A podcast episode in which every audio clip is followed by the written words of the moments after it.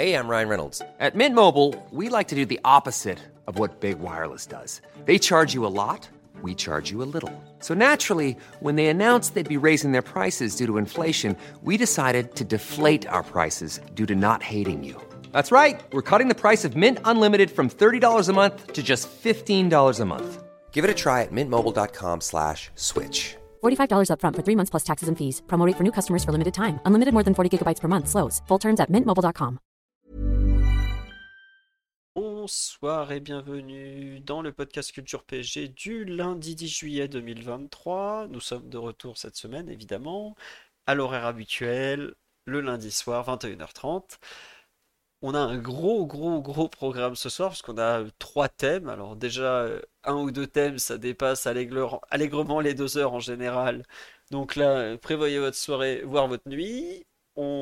Va déjà merci au, Summer dès que c'est parti. Enfin voilà quoi, Stadri, Martin BLT11, Dawicht 97.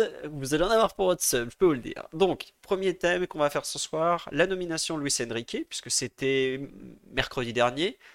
Ça a été un peu long tout ça, mais on a eu une petite conférence de presse et beaucoup d'attentes. On va revenir un peu sur ce qu'il a pu dire, ce qu'il a pu dégager aussi, parce que c'est quand même important. Ensuite, on fera un premier bilan du mercato, puisque le PSG a officialisé 5 joueurs en 4 jours.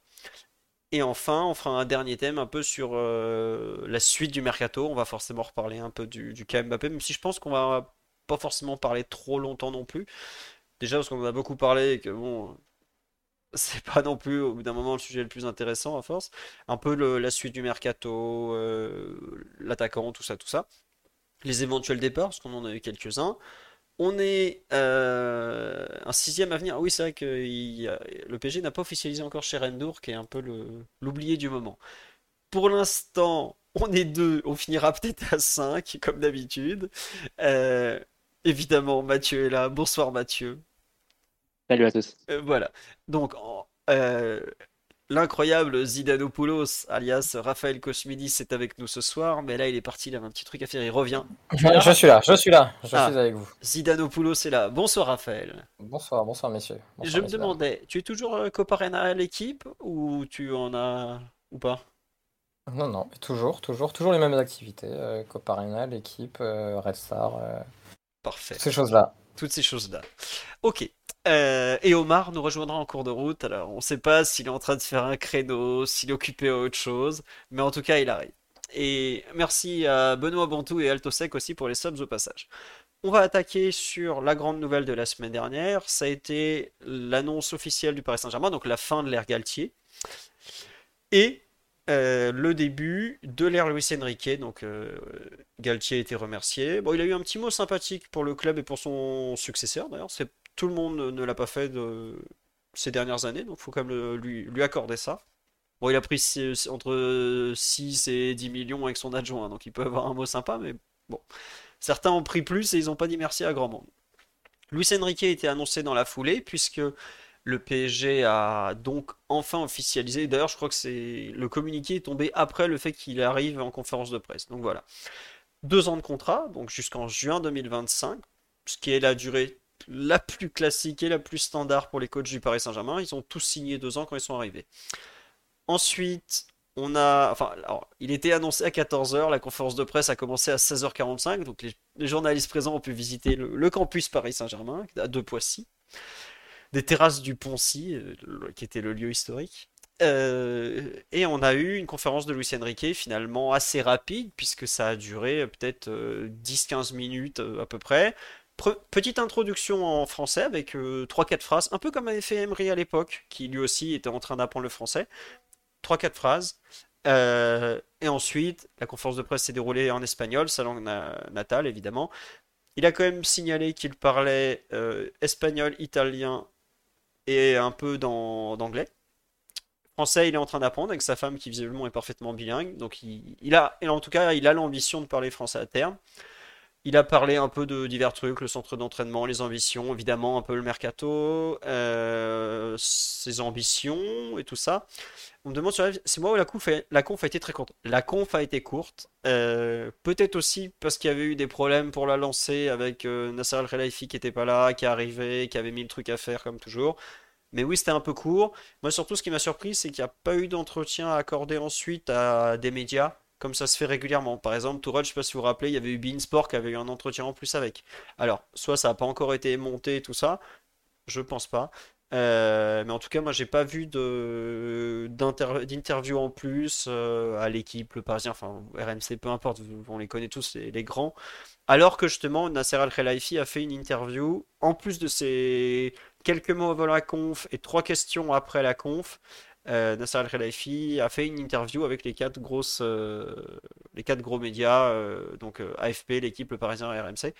Enfin, l'AFP, c'est un peu plus qu'un gros média d'ailleurs. C'est une agence de presse, pas pareil. Mais bref. Et effectivement, Galtier, je crois qu'il y avait une, une, une interview à l'équipe qui peut-être, enfin, en tout cas, il y avait eu quelque chose un peu plus... Et c'est vrai qu'on me le, fait remarquer très justement, il n'y a rien eu non plus à PSG TV. On n'a pas eu de, petits mots comme on avait eu avec euh, Ambre et tout ça euh, pour Galtier. Peut-être aussi que c'était, on dit trop d'incertitudes sur le rendu final de peut-être, ou alors il attendait aussi que, que son complet, soit complet, euh, bref. Il n'y a pas. En tout cas, c'est comme ça. Donc, on doit juger sur 12 à 15 minutes, euh, même pas, je crois 10 minutes euh, de conf. Si je me trompe pas, il y a eu 7 ou 8 questions. Euh, tiens, on nous dit visiblement c'est prévu pour jeudi sur le site du club. Bah écoutez, on lira ça avec grand plaisir. Mais en tout cas, ça a été fait après et pas au moment de sa nomination, comme ça se fait régulièrement. Mathieu, Omar, Raphaël, en une réaction rapide sur cette première sortie. Le pouls du Enrique, on va l'appeler. Qu'est-ce que vous en avez pensé de ces premiers mots? Bah tiens, Mathieu, à toi de, commenter en premier. J'imagine que tu as regardé tout ça. Qu'est-ce que tu en as pensé? Pas grand-chose, hein. comme tu l'as dit et comme vous l'avez dit aussi sur le live, c'était une conférence de presse très courte. Euh, d'autant qu'il est que Luis Enrique n'est pas rentré dans les cas individuels qui sont un peu, un peu délicats comme ceux de Mbappé ou Neymar par exemple. Restait très évasif sur le, sur le sujet des, deux joueurs. Euh, je pense que globalement, il a juste eu le temps de, euh, de souligner la, bonne relation qu'il a visiblement avec Campos, plus que ce que j'attendais. Euh, il a vraiment insisté sur ce point en disant qu'il était très content de, travailler avec Campos euh, et, que la relation entre, entre les deux allait être fluide euh, au niveau du mercato. Et sinon, en dehors de ça, même si la conférence de presse a été courte, il a eu le temps de faire du Luis Enrique sur deux trois moments, en disant par exemple qu'il se considérait comme l'entraîneur idéal pour le PSG, que la pression, la, la Ligue des Champions, elle était bienvenue et, et qu'il il l'attendait plus que plus qu'autre chose. Donc euh, voilà, c'était une conférence de presse vraiment vraiment rapide et euh, une première entrée en matière, mais évidemment qui a rien dévoilé à la fois de ses intentions pour l'équipe, même si même si c'est inscrit dans la continuité du style de jeu qu'il a pu développer sur sur l'ensemble de sa carrière, mais ça on s'y attendait. Et euh, ni vraiment sur les, les cas individuels qui seront tranchés bah, dans les prochaines semaines avec le mercato. Donc on est resté dans des dans des, aspects très généraux un peu le moment comme c'était attendu. Mais bon ça a au moins marqué le coup d'envoi de la, saison. Ça donnait aussi euh, la possibilité d'officialiser certains enfin les recrues jusqu'à présent euh, dans la foulée. Donc euh, voilà. C'est un peu le coup d'envoi de la saison en plus avec la présentation du, nouveau centre d'entraînement. Mais en dehors de ça on n'a pas appris grand chose et c'était sans doute pas le, lieu pour pour apprendre grand chose non plus Ouais, je te trouve un peu dur quand même. Pour moi, on a quand même appris quelque chose. On a notamment appris que son staff était pas complet à cet instant et qu'il disait il nous manque encore au moins une personne. Alors, on a appris depuis, enfin, c'est visiblement l'entraîneur des gardiens, euh, Boria Alvarez, qui arrive du FC Andorre, qui joue en D2 espagnol. Euh, on, va en reparler après parce que c'est que c'est un peu un choix déroutant. Personne ne l'avait vu venir. Euh, voilà.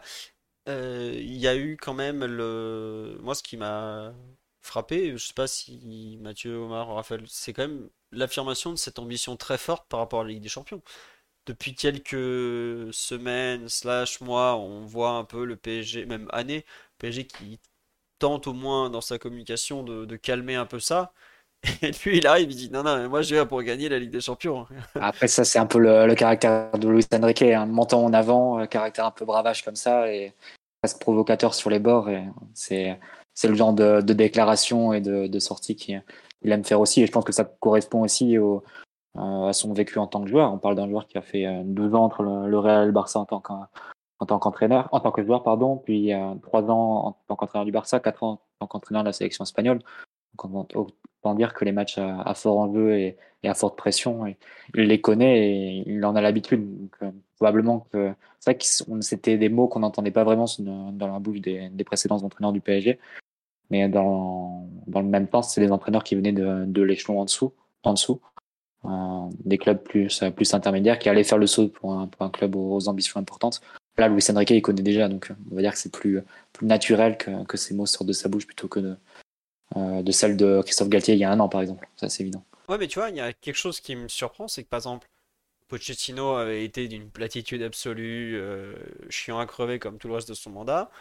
Galtier avait été euh, totalement dans ce que lui demandait le PSG Campos. Et là, Lucien Riquet, d'entrée, il affirme bah, c'est comme ça, je suis Lucien Riquet et c'est comme ça, quoi.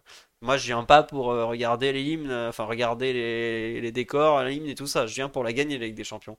Et je trouve que déjà en ça, il y a un peu l'affirmation de ce qu'il est, ses ambitions, et pas juste le, le fait de dire. Euh, enfin, je trouve qu'il se positionne vraiment déjà par rapport à, à, ce qu'il va viser au cours de la saison, quoi. Donc, euh, le fait qu'il soit pas un peu dans la communication officielle, déjà, je trouve que c'est quand même un truc assez à noter. Alors, on verra la suite, hein, parce que c'est, comme j'ai dit, c'est 10 minutes euh, avec des questions archi préparées, tout ça, mais je trouve qu'il y a a une vraie opposition entre ce que le PSG euh, fait en ce moment et ce que lui a, comment affiché dès la première prise de parole. Raphaël, je veux bien ton avis un peu sur cette première sortie de Lucien Riquet en général et après peut-être un peu le, point qu'on a soulevé avec Mathieu. Non, je, pense que son attitude est même pas liée au PSG. Tu, disais qu'il était un peu euh, il détonnait par rapport à la ligne officielle de communication du PSG, mais euh, ça rejoint ce que disait Matt sur sa personnalité. Il n'a jamais été en lien avec la communication officielle des structures où il est passé.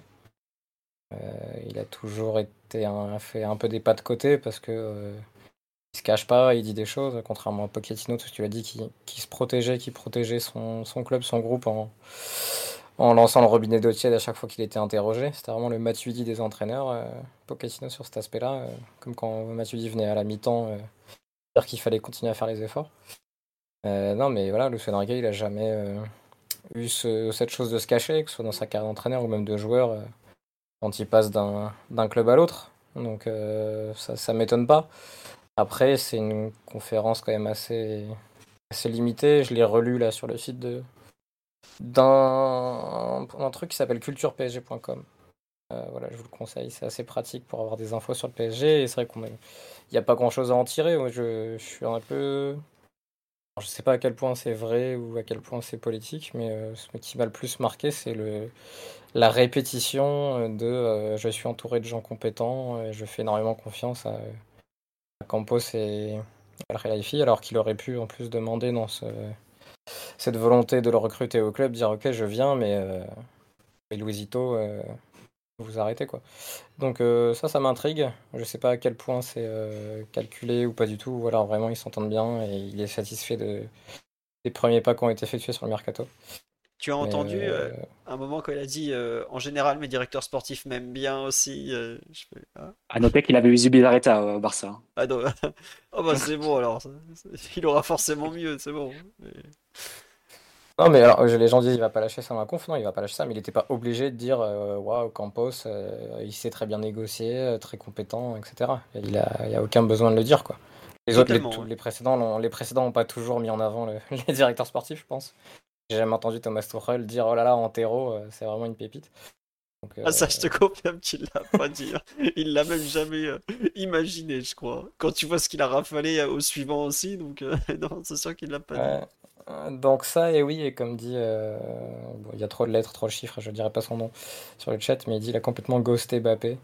Ça m'a amusé aussi, euh, le truc beauté en touche, on verra avec ceux qui sont là, en gros. Euh, une phrase qu'en général tu dis quand tu récupères une équipe où les joueurs sont pas contents. Bon là, c'est quand même le PSG un des joueurs les plus importants de la planète, donc ça m'a ça m'a plu quelque part.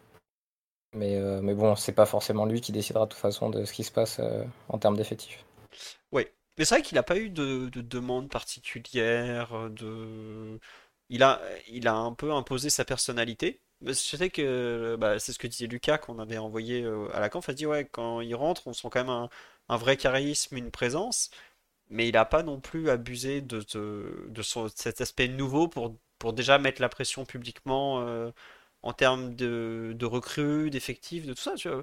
On l'a, enfin, il a quand même deux questions, voire trois sur le mercato, et il, euh, et il a pas fait de demande particulière. Il a dit ouais, bah, je laisse le club travailler, tout ça. euh, il dit du bien de Ouais, Campos. il a, il a déjà Asensio, donc il est, il est satisfait. T'es t'es en forme, c'est bien. Par contre, on lui a, on a, on lui avait caché Bernat, donc depuis, il est pas très heureux. Mais bon, c'est autre chose. Euh, Omar, tu nous as rejoint. Le créneau s'est bien passé. Est-ce que tu nous entends? Oui. Je Bonsoir, vous Omar. entends très bien. Bon, Bonsoir. voilà. Euh, ton, ton avis éclairé forcément sur cette première de, de Luis Enrique. Tu nous rejoins? Tu veux rajouter quelque chose en particulier? Tu lui pardonnes son passeport, c'est bon? En particulier, je, je pense rien de ce genre d'exercice euh, n'augure ou ne, ne présage euh, absolument rien de l'avenir. Euh, donc on va, on va rester dans des trucs très superficiels. Donc effectivement, il fait très bonne impression parce que ah, il, dégage quelque chose, cet homme. C'est un gagneur en plus, ça se voit. C'est, ce qui est un peu, ce qui est un peu en fil rouge de la conf, mais j'ai plutôt hâte qu'on passe aux choses sérieuses parce que le PSG est un club qui reprend l'activité footballistique extrêmement tard. Donc euh, maintenant, au travail, messieurs. Au travail. C'est vrai que quelque chose qui m'a un peu frappé sur le. Donc le PSG a repris officiellement l'entraînement le 10 juillet. hein. Évidemment, on est les, derniers de Ligue 1, comme tous les ans. Et euh, on le voit pas sur les photos du joueur avec les joueurs. Alors on sait qu'il a passé beaucoup de temps au centre d'entraînement depuis qu'il est arrivé. On sait que visiblement il aime beaucoup parce qu'il l'a dit quand même pas mal de fois. Euh, mais on n'a pas, on l'a pas vu aujourd'hui avec les joueurs, donc on ne sait pas comment ça, quand est-ce que exactement ça va commencer. Bon. Euh, Là, demain, le Parisien dit demain le premier entraînement. D'accord, bah c'est bien. On, on- j'espère qu'on on va le voir sur le terrain, euh, sifflet bien serré autour de la gorge comme le font les spécialistes. Mais bon. On passe donc au thème d'après. Voilà, honnêtement, on peut pas faire un thème de 45 minutes sur ce qu'il va faire, ce qu'il va dire. Il a rien dit tactiquement. Il a pas dit grand-chose sur l'effectif. Il a pas voulu s'engager trop sur le mercato. Je trouve qu'il a très bien joué le, jeu du flou, dire bah c'est mercato, c'est pas de que moi et tout. Et je pense, comme tu l'as dit, Raphaël, que c'est pas lui qui va décider pour Mbappé, par exemple. Ça joue à un niveau euh, très très haut. enfin, même lui, je suis même pas certain qu'il ait accès à, ni même son avis à donner. Voilà. Et ensuite, euh, à part la déclaration un peu les ambitions sur la Ligue des Champions, euh, pas dit grand-chose. Euh, juste un petit mot sur le staff. Donc on a bah, pas de grosse surprise. Dans les adjoints, Aitor Unzue, qui est donc le fils de Carlos Unzue, qui était son adjoint, qui est touché, qui, a- qui était l'adjoint historique de Luis Enrique, qui est touché par Amin Charco, donc c'est son fils qui l'a remplacé. Ça s'est fait, je, je crois, depuis 4-5 ans maintenant, c'est ça, Mathieu, si je me trompe pas? En fait, il avait remplacé Robert Moreno dans le stade de la sélection espagnole. Voilà, euh, donc ça- avec Touranzoé. Donc, euh, Voilà. Ça date de trois ans, grosso modo. Exactement. On a Raphaël Paul, le préparateur physique euh, slash adjoint, qui est visiblement un peu plus qu'un préparateur physique. Les deux Ouais. préparateurs physiques espagnols de Galtier, qui avaient été un peu imposés par le- Luis Campos, restent. Joao Sacramento, Titi Oleksiak, chut, dehors. On a donc le fameux psychologue, qui est le plus vieil adjoint de Luis Enrique, qui est là depuis le, le début, si je me trompe pas, dont le nom m'échappe. Mathieu. Joaquin Valdés. Voilà, Mathieu, un peu le super assistant du podcast. Il a un peu de tout. Peut-être même qu'il fera la présentation quand je serai en vacances, on verra. non, non, non. Il sera aussi en vacances, j'oubliais. Bref, et ensuite, euh, donc il y avait les trois, et on a donc ce fameux, on va considérer que ça va se faire, le fameux Borja Alvarez, qui est donc l'entraîneur des gardiens, qui débarque de D2 espagnol, qui a un parcours complètement lunaire. Il a commencé à coacher à 24 ans à Hong Kong, dans le championnat de Hong Kong. Il a fait deux équipes. Ensuite, il est parti en D2 espagnol à Eibar. Il est resté deux ans. Euh, non, non, moins que ça, je crois qu'il est resté 9-10 mois. Il a été euh, l'entraîneur des gardiens quand Guti, vous vous rappelez de Guti, le, blondinet qui faisait des talonnades au Real Madrid, était coach, donc ça a été un carnage, mais il est resté dans le staff suivant et finalement en janvier 2020, si je me trompe pas, ouais, il arrive au FC Andorre, qui était à l'époque en troisième division espagnole. Ils ont changé de coach, le coach est devenu Eder Sarabia et Eder Sarabia est un des an- anciens adjoints de Luis Enrique au Barça. Et je pense que c'est comme ça qu'il l'a connu. Et donc le PSG va, pour remplacer Gianluca Spinelli, qui est quand même un des, un des grands, pas un des grands noms, mais un des noms un peu connus de la profession, qui est quand même un truc un peu en vase clos, euh, va être promu à 31 ans, euh, entraîneur des gardiens du PSG. On me dit il est bilingue. pour te, Ouais. juste Philo, pour te corriger euh, sur un point, Eder Sarabia, c'est pas le- un ancien membre du staff de Luis Enrique, c'est un ancien membre du staff de Quique Sétienne. Voilà. Euh, ça a été son adjoint, son premier adjoint à Las Palmas, euh, au Betis, au, au Barça. Oh là là. Et donc c'est lui qui a repris euh, tout le, qui a repris Andorre après le, le rachat par par Gérard Piquet. Et bah, je pense que ça ça explique un peu le choix en fait. Que quand tu penses à Kike Setien ou à Sarabia, tu dis ok, le- même sans avoir vu une seule minute du FC Andorre, tu peux imaginer que c'est va être une équipe qui va relancer court la plupart du temps. Donc euh, le gardien va être très sollicité à la relance et je pense que c'est aussi ce qui ce qu'il cherche à ce niveau. Après sur l'âge du préparateur en question, euh, je pense que c'est aussi quelque chose qui a jamais trop fait peur à, à Luis Enrique, puisque en parlant de Raphaël Paul, il était déjà dans son staff à la Roma. Et il est arrivé préparateur physique à la Roma, il avait 24 ans. Autant dire que Luis Enrique s'est aussi souvent entouré de, de très très Il a- jeunes. euh, Il a insisté sur la- Assistant. d'ailleurs la jeunesse de son staff dans, dans la conf. euh. C'est un des trucs qu'il a dit. Mm. Non, mais c'est- le cas. Aitor il a- leur- C'est le cas. Eitan Nzoué, je pense qu'il a à peine la trentaine et il est déjà plusieurs années avec lui. Donc au final, tu as les deux, as les deux aspects. Tu as le côté euh, euh, utile pour ton modèle de jeu, je pense, et aussi le, le côté jeune qui, qui va être celui de, de son staff en dehors de- du psychologue. Donc euh, ça, ça peut être aussi ce choix-là, mais après ça correspond aussi à certains des choix de, jou- de joueurs qu'a pu faire Luis Enrique en tant que sélectionneur, en tant qu'entraîneur. hein, quand peu importe l'âge, du moment qu'il colle à ce qu'il veut mettre en place euh, sur le plan technique, il le prend et, et voilà. Donc euh, ce serait, à mon avis, c'est plutôt la, la piste vers laquelle il faut regarder, c'est-à-dire euh, prendre un entraîneur des gardiens qui est habitué à, à, mettre- à faire jouer et faire entraîner un gardien avec ses pieds pour les relances, etc. Donc, je pense que c'est un peu Sur vers là que se dirige le- la réflexion. autre réflexion qu'on m'a faite sur le live, euh, peut-être aussi qu'il est bilingue, puisqu'il était à Andorre. C'est peut-être aussi un point qui a joué en sa faveur.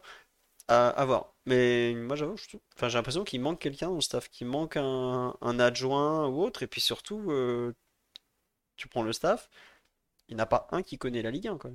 Enfin, euh, ouais, Andorre, c'est pas loin de la France, tout ça, mais c'est pas la Ligue 1, quoi. Ils jouent en Liga, Andorre. FC Andorre, c'est un vrai club, ils sont en deuxième division espagnole, ils ont fini même septième. Euh, Eder Sarabia fait plutôt du, du bon travail, visiblement, vu les résultats. Mais euh, moi, j'avoue que ça me choque un peu que. Bon, alors, c'est peut-être pas fini, et je sais pas si Luis Enrique parlait de l'entraîneur des gardiens quand il disait qu'il manquait quelqu'un, mais moi, je trouve qu'il y a un petit souci de, de connaissance du championnat de France. C'est pas. C'est. Enfin, je doute que Luis Enrique ait beaucoup regardé Ouais. la Ligue 1 dans sa carrière. Je sais Ouais, pas Est-ce ça. qu'il y avait, y des adjoints euh, spécialistes de la Ligue 1 dans le staff de Tudor la saison dernière? Est-ce que Francaise connaissait la Ligue 1 Il connaissait quasiment pas le monde pro avant de prendre Lens? Bah si, Il il avait Cahuzac avec lui. Non, mais. euh, je- Bah c'est vrai que débuts, Cahuzac, je il est plus. MMA que Ligue 1, mais quand même. Non, mais à ses débuts. Non, mais franchement, ce truc-là de connaître la Ligue 1, euh, je t'avoue que moi, ça me. Galtier C'est- connaissait très bien la, la Ligue 1, il a fait 10 défaites l'an dernier. euh, C'est du, football, hein. C'est du foot, les gars. Que ce soit Ligue 1, euh, Liga, euh, Bundesliga ou Jupiler League. je- Non, mais en fait- Regarde Will Steele. Will Steele, il connaissait rien à la Ligue 1. Il avait fait un, une année pro. Et... Enfin, ça, ça, quelque part, je, je t'avoue que. pff, A un peu rien à faire, quoi. Je- Non, mais tu vois, moi, il y a un truc- la Ligue 1, euh, qui me. Je comprends ce que tu veux dire. C'est qu'on se rappelle que Hez avait été adjoint à... à Lorient quand même en Ligue 1. Mais tu vois, c'est pas en fait. Bon, les adversaires, tu sauras que certains. Enfin, si tu les observes à la vidéo, tu peux comprendre. Mais c'est plus par exemple des. Un truc qui est très caractéristique à la France, qui est complètement débile, c'est qu'il n'y a aucun, aucun championnat d'Europe qui joue autant en janvier-février, par exemple. Et tu sais que ton enchaînement janvier-février, il est. Les équipes françaises sont régulièrement rincées début mars parce qu'elles ont enchaîné comme pas permis pendant deux mois. Et je trouve que ne pas forcément se rendre compte à quel point. Enfin, tu vois, il connaît pas les climats, il connaît pas forcément les stades, les terrains. Mais t'as besoin d'a- d'avoir une personne à temps plein dans le staff pour te Non, pas- lire le calendrier de janvier et février, Philo. Non, non, pas à temps plein, mais je trouve que chaque championnat a quand même un... ses spécificités culturelles. D'ailleurs, la, la- la période janvier-février du PSG cette saison avec un staff très Ligue 1 a été exceptionnelle. Mais cette saison, enfin, t'as la Coupe du Monde, c'est vraiment une saison à part, je trouve. Mais euh, ouais, ouais, c'est pareil, il y a 18 clubs. hein. Bah, je regarde, euh, j'ai rempli tout le calendrier euh, cet après, dans ce matin. On va pas mal jouer en février, ouais. Donc, c'est pour ça, je... Vraiment, comme tu dis, euh, c'est pas non plus... je préfère avoir Luis Ah, ah. Enrique sans adjoint Ligue 1 que Christophe Galtier et Titi Oleksiak qui connaît tous les, tous les stades de- des trois premières divisions. hein. je pense que quand tu as un prépa physique qui a bossé euh, en sélection, qui a bossé en Italie, qui a bossé en Espagne, dans des projets très différents avec toi, il est capable de planifier une saison euh, et d'adapter le travail euh, s'il y a un match en plus en janvier ou un match en plus en février, quoi. Je, je m'inquiète pas vraiment pour ça. hein. C'est c'est pas comme s'il découvrait un contexte. euh, si tu me disais il passe de la Liga à la MLS ou de la MLS à- au championnat euh, japonais, je te dirais ouais, c'est un peu compliqué. Euh, là, c'est quand même c'est des pays frontaliers, quoi. Ouais. Tu vas pas découvrir. euh, Non mais tu vois, et surtout, ils récupèrent les, les préparateurs physiques de Galtier qui ont déjà fait le LOSC et tout, qu'ils connaissent. Mais il y a quand même, je trouve, des, des spécificités de la Ligue 1. C'est pour- Moi, ça m'a surpris. Hein. Je ne suis pas que son staff, il est, il est pas bon ou quoi que ce soit. hein. Peut-être que l'entraîneur des gardiens va permettre à Donnarumma de, de devenir Ter Stegen, hein, je sais pas. Mais j'avoue que ça m'a un peu surpris parce que, bah, on en avait parlé par exemple avec euh, quand Tourelle était arrivé, il avait absolument voulu quelqu'un qui connaisse la Ligue 1. Avec euh, Zouma- enfin, on avait parlé de Zeiler, on a parlé de Zoumana. Euh, Nagelsmann, pareil. Dans, le- dans dans le pire des cas, s'il galère au début parce qu'il connaît pas trop la Ligue 1, c'est pas très grave. Bah, euh, enfin, Ce qui, ce qui compte, c'est qu'il emmène dans une direction précise. Euh, Galtier connaissait très bien la Ligue 1, Pochettino y avait joué et n'a jamais senti où il voulait aller. Donc là, je sais pas ce que ça va donner avec euh, Luis Enrique, mais quel que soit les- le début du chemin, euh, ce qui compte, c'est qu'il sache où il veut emmener l'équipe au bout, quoi. Et c'est ça qui m'intéresse. Guardiola, quand il est arrivé en première ligue, euh, bah, les premières semaines, euh, des choses compliquées parce qu'il découvre des, contextes qu'il connaît pas, mais il sait où il veut aller et il va trouver les moyens d'y aller, mais il sait dans quelle direction il veut aller. Donc j'espère que là, Luis Enrique, euh, il a l'air assez sûr de lui, il sait dans quelle direction il veut aller. S'il faut, c'est ça qui est le plus important. Il y a des la succession là de coachs qui ne sait plus trop où ils veulent aller, qui hésitent euh, entre telle et telle option, entre tel et tel joueur, entre telle et telle pédagogie, entre tel et tel règlement, règle de vie. euh, c'est ça qui fatigue au PSG. Je m'en fiche qu'il y ait des galères au début ou que la Ligue 1 mette en difficulté Luis Enrique tant qu'il s'accroche à la direction qu'il veut prendre. Enfin, je sais pas ce que t'en penses, Philo, mais moi, c'est pas grave s'il y a des, erreurs, des échecs, des matchs ratés parce qu'il découvre un contexte différent. Bah, je sais que le PSG, euh, quand ça part mal, ça peut très vite mal finir. Je, revois ce qui s'était passé avec Emery. Et il a mal débuté, il était revenu sur, ses principes, pardon. Euh, après, C'est ce que je te dis. voilà, Il- Luis Enrique a plus- tu- mais bon, Tu peux galérer, mais faut pas non, faut, faut que tu tu t'ajustes, pas que tu bouleverses, tu vois. d'accord. C'est ça qui est, qui est usant au PSG. Alors après, il y a d'autres raisons. C'est sûr que si dès qu'il y a un mec euh, qui crée un hashtag sur Twitter, tu changes ton projet de jeu, ou qui crée un hashtag sur Instagram, tu, tu remets un autre post, ah oui, ça, ça va être compliqué. Et Luis Enrique a pas l'air d'être le genre de mec euh, comme ça, quoi. Non, éventuellement un hashtag sur euh, Twitch, mais sinon reste ça va aller. Euh, Omar, sur la question des adjoints euh, et ce que, ce que disait Raphaël, je veux bien ton avis euh, d'amoureux de la Ligue 1. Qu'est-ce que la Ligue des Talents va faire à Luis Enrique? Ah, elle va le, choquer physiquement déjà. Ça, c'est, c'est à peu près certain que tous ont un peu cette surprise sur, euh, sur le profil des joueurs de Ligue 1, plein de joueurs jeunes, grosse densité physique, probablement plus prononcée que ce qu'ils imaginent, parce qu'ils ont des biais sur les championnats comme, euh, comme tout le monde. Après, j'ai un peu, je partage un peu ta sensation sur le, sur le côté incomplet du staff. Je pense qu'il manque quelqu'un euh, un peu plus expérimenté aux côtés de, aux côtés de, de Louis. Après, la connaissance de la Ligue 1, c'est pas quelque chose de totalement rédhibitoire, même si moi, dans mon, mon cas, je préfère aussi d'avoir quelqu'un qui a un peu de, un peu de bouteille. Pas tant sur euh, un vieux routier de la Ligue 1, mais au moins qui connaisse un petit peu les, les us et coutumes du championnat. Donc, euh, je sais pas si le staff sera étoffé ou s'il est désormais au, au complet. Euh, ça fait il y a aussi. une, il y a une info qui est sortie euh, dans le Parisien tout à l'heure, Romain, ça parle de... Tu parlais des vieux routiers de la Ligue 1 pour donner un main. Il y a Gislain Printemps qui est pressenti. C'est, tu vois, ça, c'est important. Ça, c'est, ça, c'est la bonne expérience. Vous voulez de l'expérience Ligue 1, les gars, faut savoir ce que vous voulez. Et Raphaël, c'est, c'est- franchement, j'en sais, t'es tellement sérieux quand tu dis ça. ça- J'ai pas, j'ai pas lu le Parisien, c'est une connerie ou c'est un vrai truc? Parce que Printemps, Alors- quand même, C'est Enrique Euh, était fan de son Saint-Etienne et... et de son Bastia surtout. il a dit je veux les huevos et l'esprit de Floriani au PSG. Non, mais bon, donc c'est une connerie, évidemment. Mais j'étais j'ai quand même un peu gué, je fais quand même. Gislain Printemps. Moi, je propose Luis Fernandez, espagnol, PSG et tout, on sait jamais. hein. Mais donc, vas-y, reprends, Omar, excusez-moi. Je faisais deux trucs en même temps. Vas-y, continue.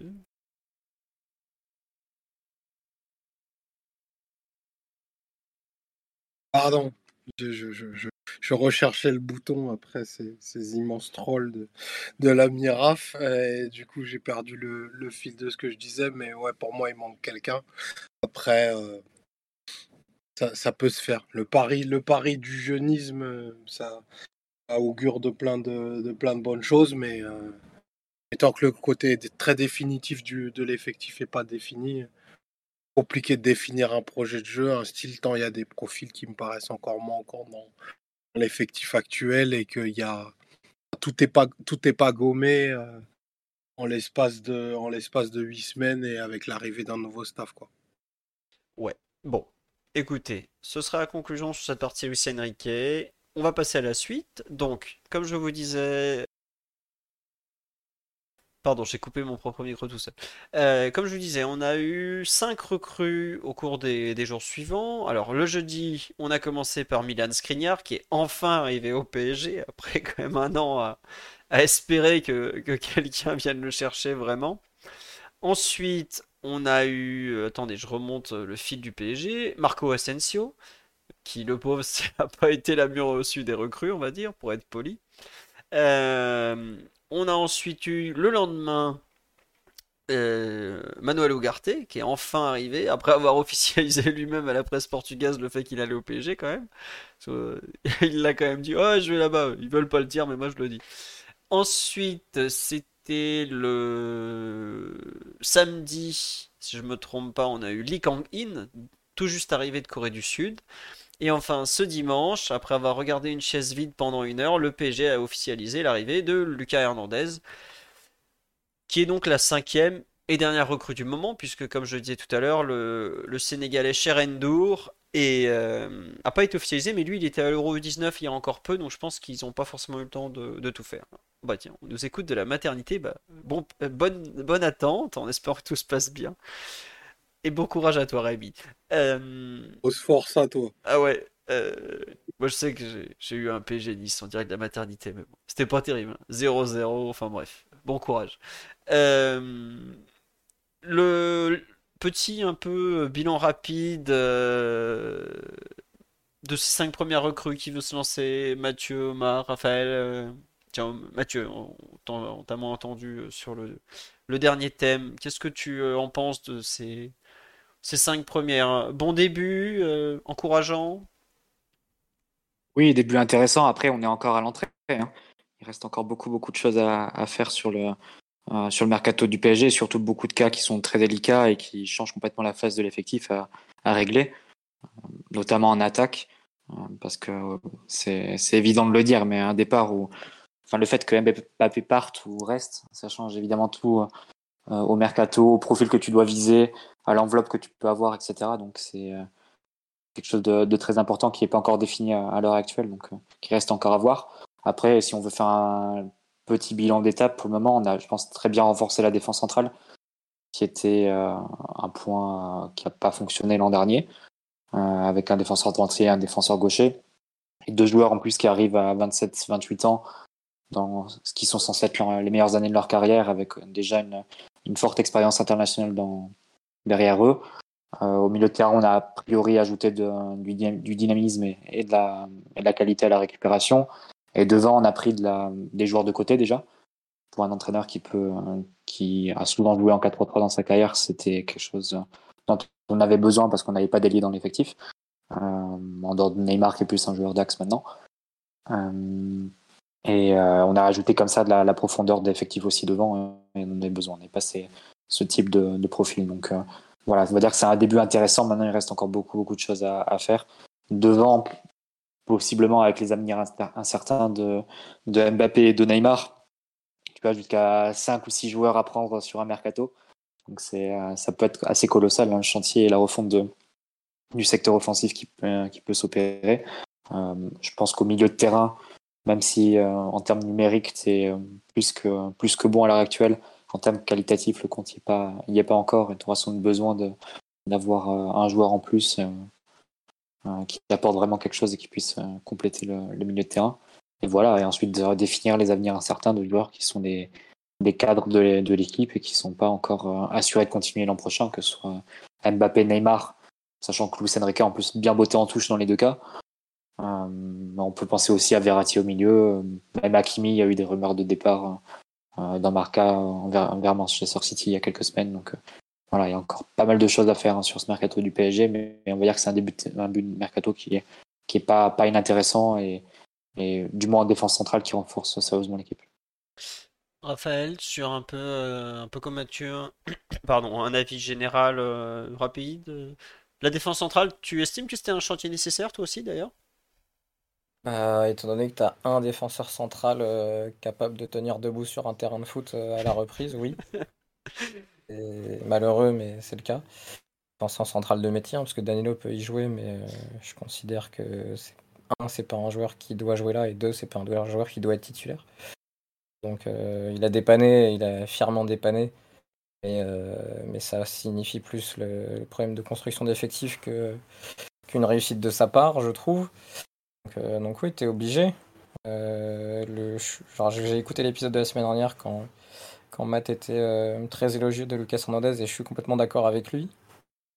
Euh, je sais plus quel match c'était, où c'était peut-être un match contre le PSG où il avait été exceptionnel euh, malgré, une, euh, malgré une victoire du PSG ou quelque chose comme ça, où il avait été vraiment fabuleux. La victoire de Bayern des qualifications du PSG. C'est le quart de finale ah retour, avril 2021. Après l'aller sous la neige, le retour. Il n'était pas là à l'aller d'ailleurs, ça s'était un peu vu. oui, non mais je... alors c'est franchement, je... peut-être que j'abuse et j'exagère, mais les gens qui ont vu ce match, pour moi c'était une des performances marquantes des défenseurs centraux dans les années 2020. Euh, il avait été exceptionnel.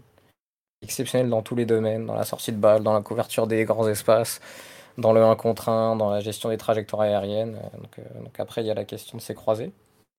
D'ailleurs, frère de, blessure, merci Lucas. et, le truc de Marseille, on s'en fout complètement. Dimitri Payet était un fan du PSG, il est devenu une icône marseillaise. Ces trucs-là n'ont aucun sens. Donc tant mieux qu'il soit là. Euh, t'as l'interrogation de son physique. Skriniar, je suis moins euh, un fan du profil, mais c'est un joueur qui peut aussi bien jouer dans une défense à 2 centraux qu'une défense à 3 centraux et qui a un vrai profil pour euh, soit faire l'axe, soit l'axe droit. C'est quand même très positif, même si je crois peu à une défense à 3 sous les ordres de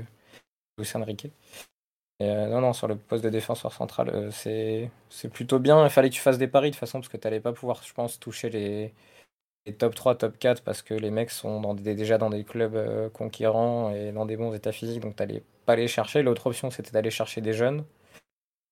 Et je pense que le PSG en avait eu un peu marre d'aller de, chercher certains profils, euh, certains paris, euh, même si j'aurais bien aimé que le PSG sur un, un Loukeba, quelque chose comme ça, mais, mais peut-être que c'était encore trop affaiblir une, une équipe qui a besoin de certitude, qui n'en a plus beaucoup. Donc euh, non, c'est très bien Lucas Hernandez. Ce aussi c'est intéressant. Et après sur, le, sur les autres postes, c'est des, des, profils, des profils dont tu avais besoin. peut-être pas sur Asensio, mais sur Lee Kangin et sur Ugarte. Après se pose la question de leur niveau. C'est-à-dire que le profil est un besoin. Est-ce qu'ils auront le niveau pour justifier le fait d'avoir une telle place dans l'effectif? Ça m'intrigue un, un peu plus. De mémoire, avec Coparana, vous avez fait un épisode sur Ugarte il y a pas longtemps, où statistiquement il est en, récupération, il est hors norme quoi. Bah c'est le c'est la version euh, luxe luxe de Renato Tapia. Euh, parce qu'il y avait eu les infos aussi sur Renato Tapia là, qui doit ou devait signer à l'OL, qui est en gros un spécialiste de la récupération. Mais Ugarte c'est pareil, Ugarte c'est euh, top 1 ou top 2 récupérateur mondial les 2-3 dernières saisons. Sur les euh, stats, hein, pour ceux qui. Ouais, sur les stats, ouais. La question, c'est euh, un, comment ça va se traduire dans le championnat français et composer quand même d'autres profils que le championnat portugais euh, dans le secteur où évolue Ugarte. Et deux, ce qu'il fait avec ballon et surtout ce qu'il ne fait pas avec le ballon. quel genre de problème ça va poser à Luis Enrique ou aux équipes adverses parce qu'à voir son évolution, là j'ai vu dans son, sa présentation, il disait qu'il aimait bien jouer, qu'il aimait bien avoir le ballon ça se voit pas forcément dans les stats. Donc, euh, donc curieux de voir euh, ce que ça va donner euh, avec Luis Enrique qui a bah, jamais eu de profil comme ça en fait, je pense. ou alors faudrait remonter peut-être à, son, à sa Roma ou son Celta Vigo et encore je, je pense pas parce que Roma, comme Roma, c'était des Rossi. Des Rossi. Gago, Pjanic, un milieu de terrain à la Roma, donc euh, t'as pas forcément. Ouais. Alors si, si, si on peut se passer de profiler la Gago au PSG, ça m'ira très bien.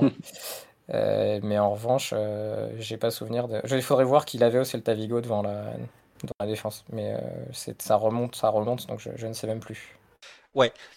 Euh, on nous dit, oui, il a fait trois saisons en Europe au Garté. En gros, il est arrivé, il a fait sa première saison en Europe, il fait les derniers mois à Famalicão, si je me trompe pas.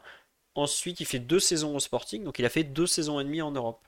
Voilà. Et la première saison au Sporting, il n'était pas totalement titulaire. C'est vraiment l'an dernier qu'il a été, qu'il a été très utilisé et très responsabilisé par Ruben Amorim, son, co- son coach. Voilà. Euh, euh, Raphaël a donné un avis assez, assez complet euh, sur le tout. Omar, tu veux commenter tout de suite ou je donne mon avis un peu sur le recrutement, euh, comme tu préfères? Si tu veux y aller, tu y vas, sinon je, je parle. Vas-y, on va Alors, on est- on Je vous toi, rejoins. Oh, c'est un peu chez toi, un peu chez Mathieu aussi. Bon, euh, Mathieu, il a son rond de serviette et toi aussi, hein, ça va. Non, mais sérieusement, euh, très content des deux défenseurs centraux. Pour moi, absolument nécessaire. Je comprends très bien ce que tu veux dire, Raphaël, sur le peut-être l'envie d'injecter un, un jeune avec euh, Loukeba, mais pour moi, déjà, il y a trop de jeunes dans cette équipe. Et je préfère largement injecter une valeur sûre, bon, pas physiquement, mais valeur Ouais, sûre c'est- ce que je te disais, hein, je te rejoins, Philo. Ouais, enfin, globalement, même je trouve que c'est un mauvais signal par rapport à ton centre de formation d'aller chercher un jeune euh, qui est tout jeune. Le il a 20 ans à Lyon, en fait. Et c'est pour ça, pour moi, à ce poste-là, sachant que le PSG euh, forme des centraux à l'appel, c'est un mauvais signal à envoyer. Donc, ça me gêne pas du tout. Euh, je, comprends qu'on soit intéressé, enfin, qu'on soit intéressé par Lukeba dans le fond, mais je trouve que ça peut pas aller, en fait. D'un côté, tu as un centre de formation que tu tentes de mettre en avant, des défenseurs centraux. Bah, si c'est pas Bichebus, ça sera euh, Gadou, ça sera le suivant. Enfin, t'en formes, t'en formes, t'en formes. C'est pas pour aller prendre un gamin de 20 ans qui joue dans le même championnat que toi. Alors, certes, il y a la question des listes UEFA, tout ça, mais tu dois aller chercher. Si tu vas chercher un top défenseur, tu vas chercher un Lucas Hernandez, qui pour moi est probablement le meilleur défenseur central qui sera transféré cette saison.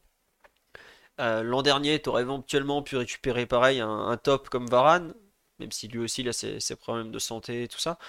Tu prends Lucas Hernandez, tu arrives à récupérer Skriniar qui t'offre quand même une euh, très grosse assurance. Enfin, ouais, il a pas joué euh, sur les trois derniers mois, mais c'est. Enfin, tu prends les six sept dernières années du championnat d'Italie, qui est quand même un championnat meilleur que la Ligue 1 et un bon championnat. Il fait partie des trois meilleurs défenseurs avec euh, Koulibaly de Naples et Mathieu Bonucci ou Chiellini de la Juve, quoi. C'est ça à peu près ce qu'il est, euh. Oui? Non, pas, pas Bonucci et pas Chiellini sur les, sur les dernières saisons non plus. Donc, euh, non, non, avec Koulibaly. Voilà, bon. Tu vas quand même chercher une des références d'un bon, voire très bon championnat. Euh, moi, vraiment, je trouve que Skriniar, il est beaucoup jugé par rapport à ses problèmes de dos. Et c'est vrai que ça fait blessure de vieux. On va pas mentir. Déjà qu'il est pas très rapide au départ. Mais euh, moi, je, moi, comme je dis sur live, on parle, ça parle pas très très bien lui, alors que c'est quand même un défenseur qui a des références euh, assez impressionnantes quand même. Donc, Bah, Si tu, si tu te remets un an en arrière, et beaucoup de gens étaient prêts à mettre 50-60 millions d'euros sur lui, donc euh, tu le récupères à zéro. Avec un problème physique entre temps, c'est clair. Mm. Mais bon, c'est pas non plus. Je pense pas que le joueur ait tout perdu en, en un an non plus. Non, non, et comme le disait Cédric, l'interview qu'on a publiée hier soir sur le site, euh, il a été arrêté trois mois, euh, il n'a pas été arrêté, ar- arrêté euh, un an et demi, quoi. Enfin, limite, l'état de santé de Lucas Hernandez est peut-être plus inquiétant, parce que c'est la deuxième fois à les croiser, et Lucas semble pas très inquiet à l'idée de, de rejouer. Donc, bon. Euh, Bastoni, mais Bastoni, c'est un jeune joueur, hein, par, exemple. Faut pas, euh, il a pas, euh, comme je, comme je dis, c'est sur cinq six saisons que je dis ça. Et on me parle de Marquinhos, c'est c'est aussi pour ça que je suis content de voir des gros défenseurs centraux arriver. C'est que certains vont peut-être se sortir de leur zone de confort dans laquelle ils sont euh, très, très, très bien installés. Et je pense évidemment à lui qui progresse pas d'un pouce depuis, euh, allez, trois saisons pour être gentil, voire plus. Oui, il est déjà à l'entraînement. Bah là, il fait des vidéos de lui en train de courir dans sa baraque. Le mec est complètement zinzin, bref, c'est pas grave. Et concernant les autres recrues, Ugarte, euh, je l'ai à peine vu jouer, j'en parlerai pas, mais je pense effectivement que le PSG avait besoin d'un joueur capable de récupérer la balle. J'en ai marre de voir des relayeurs faire 50 mètres balle au pied tranquillement dans notre milieu de terrain. Mais surtout, il faut parler de la sensation du joueur le plus excitant des, des quoi, des 4-5 dernières années, Lee Kang-in. Et franchement, personne ne le connaissait ou presque. On a tous vu des vidéos Ah, YouTube. t'as des- vu, t'as vu, Philo, c'est Non, un- Me fais pas croire que Ah, quand- quand- non, mais quand tu suis le foot, je dis pas que j'ai Oui, vu mais- la saison dernière, mais quand tu suis le foot, c'est un, un- j'allais dire un gosse. C'est un justement, nom. c'est un petit dont on parle depuis ultra longtemps parce qu'il était euh, très très attendu à 15, 16, 17, 18 ans. Ça c'est mal goupillé parce qu'il est parti dans un club de Mendes, mais euh, et Mais- Mendes est débarqué dans son club plutôt. Et, euh, mais c'est un profil qui est attendu depuis très très longtemps. Alors après son évolution, euh, moi je sais pas, j'ai pas suivi ces dernières années, mais c'est pas un, je sais pas qui on pourrait comparer à un gaucher qui débarque à 22, 23 ans de nulle part. euh, C'est pas, tu vois, c'est pas Valbuena qui fait son trou à 22, Non, mais- 23 ans dans le monde pro quoi. Ce que je veux dire, tu vois, c'est que il arrive. Ouais, je me rappelle de lui. On avait parlé de lui au moment de la Coupe du Monde du vin où il finit, je crois, meilleur joueur d'ailleurs en 2019 ou un truc du genre. Euh, Mais il joue au Real Mallorca. Personne regarde le Real Mallorca. Euh, C'est les matchs en be-in set où tu tombes dessus en cherchant euh, ce que tu veux, euh, autre chose quoi.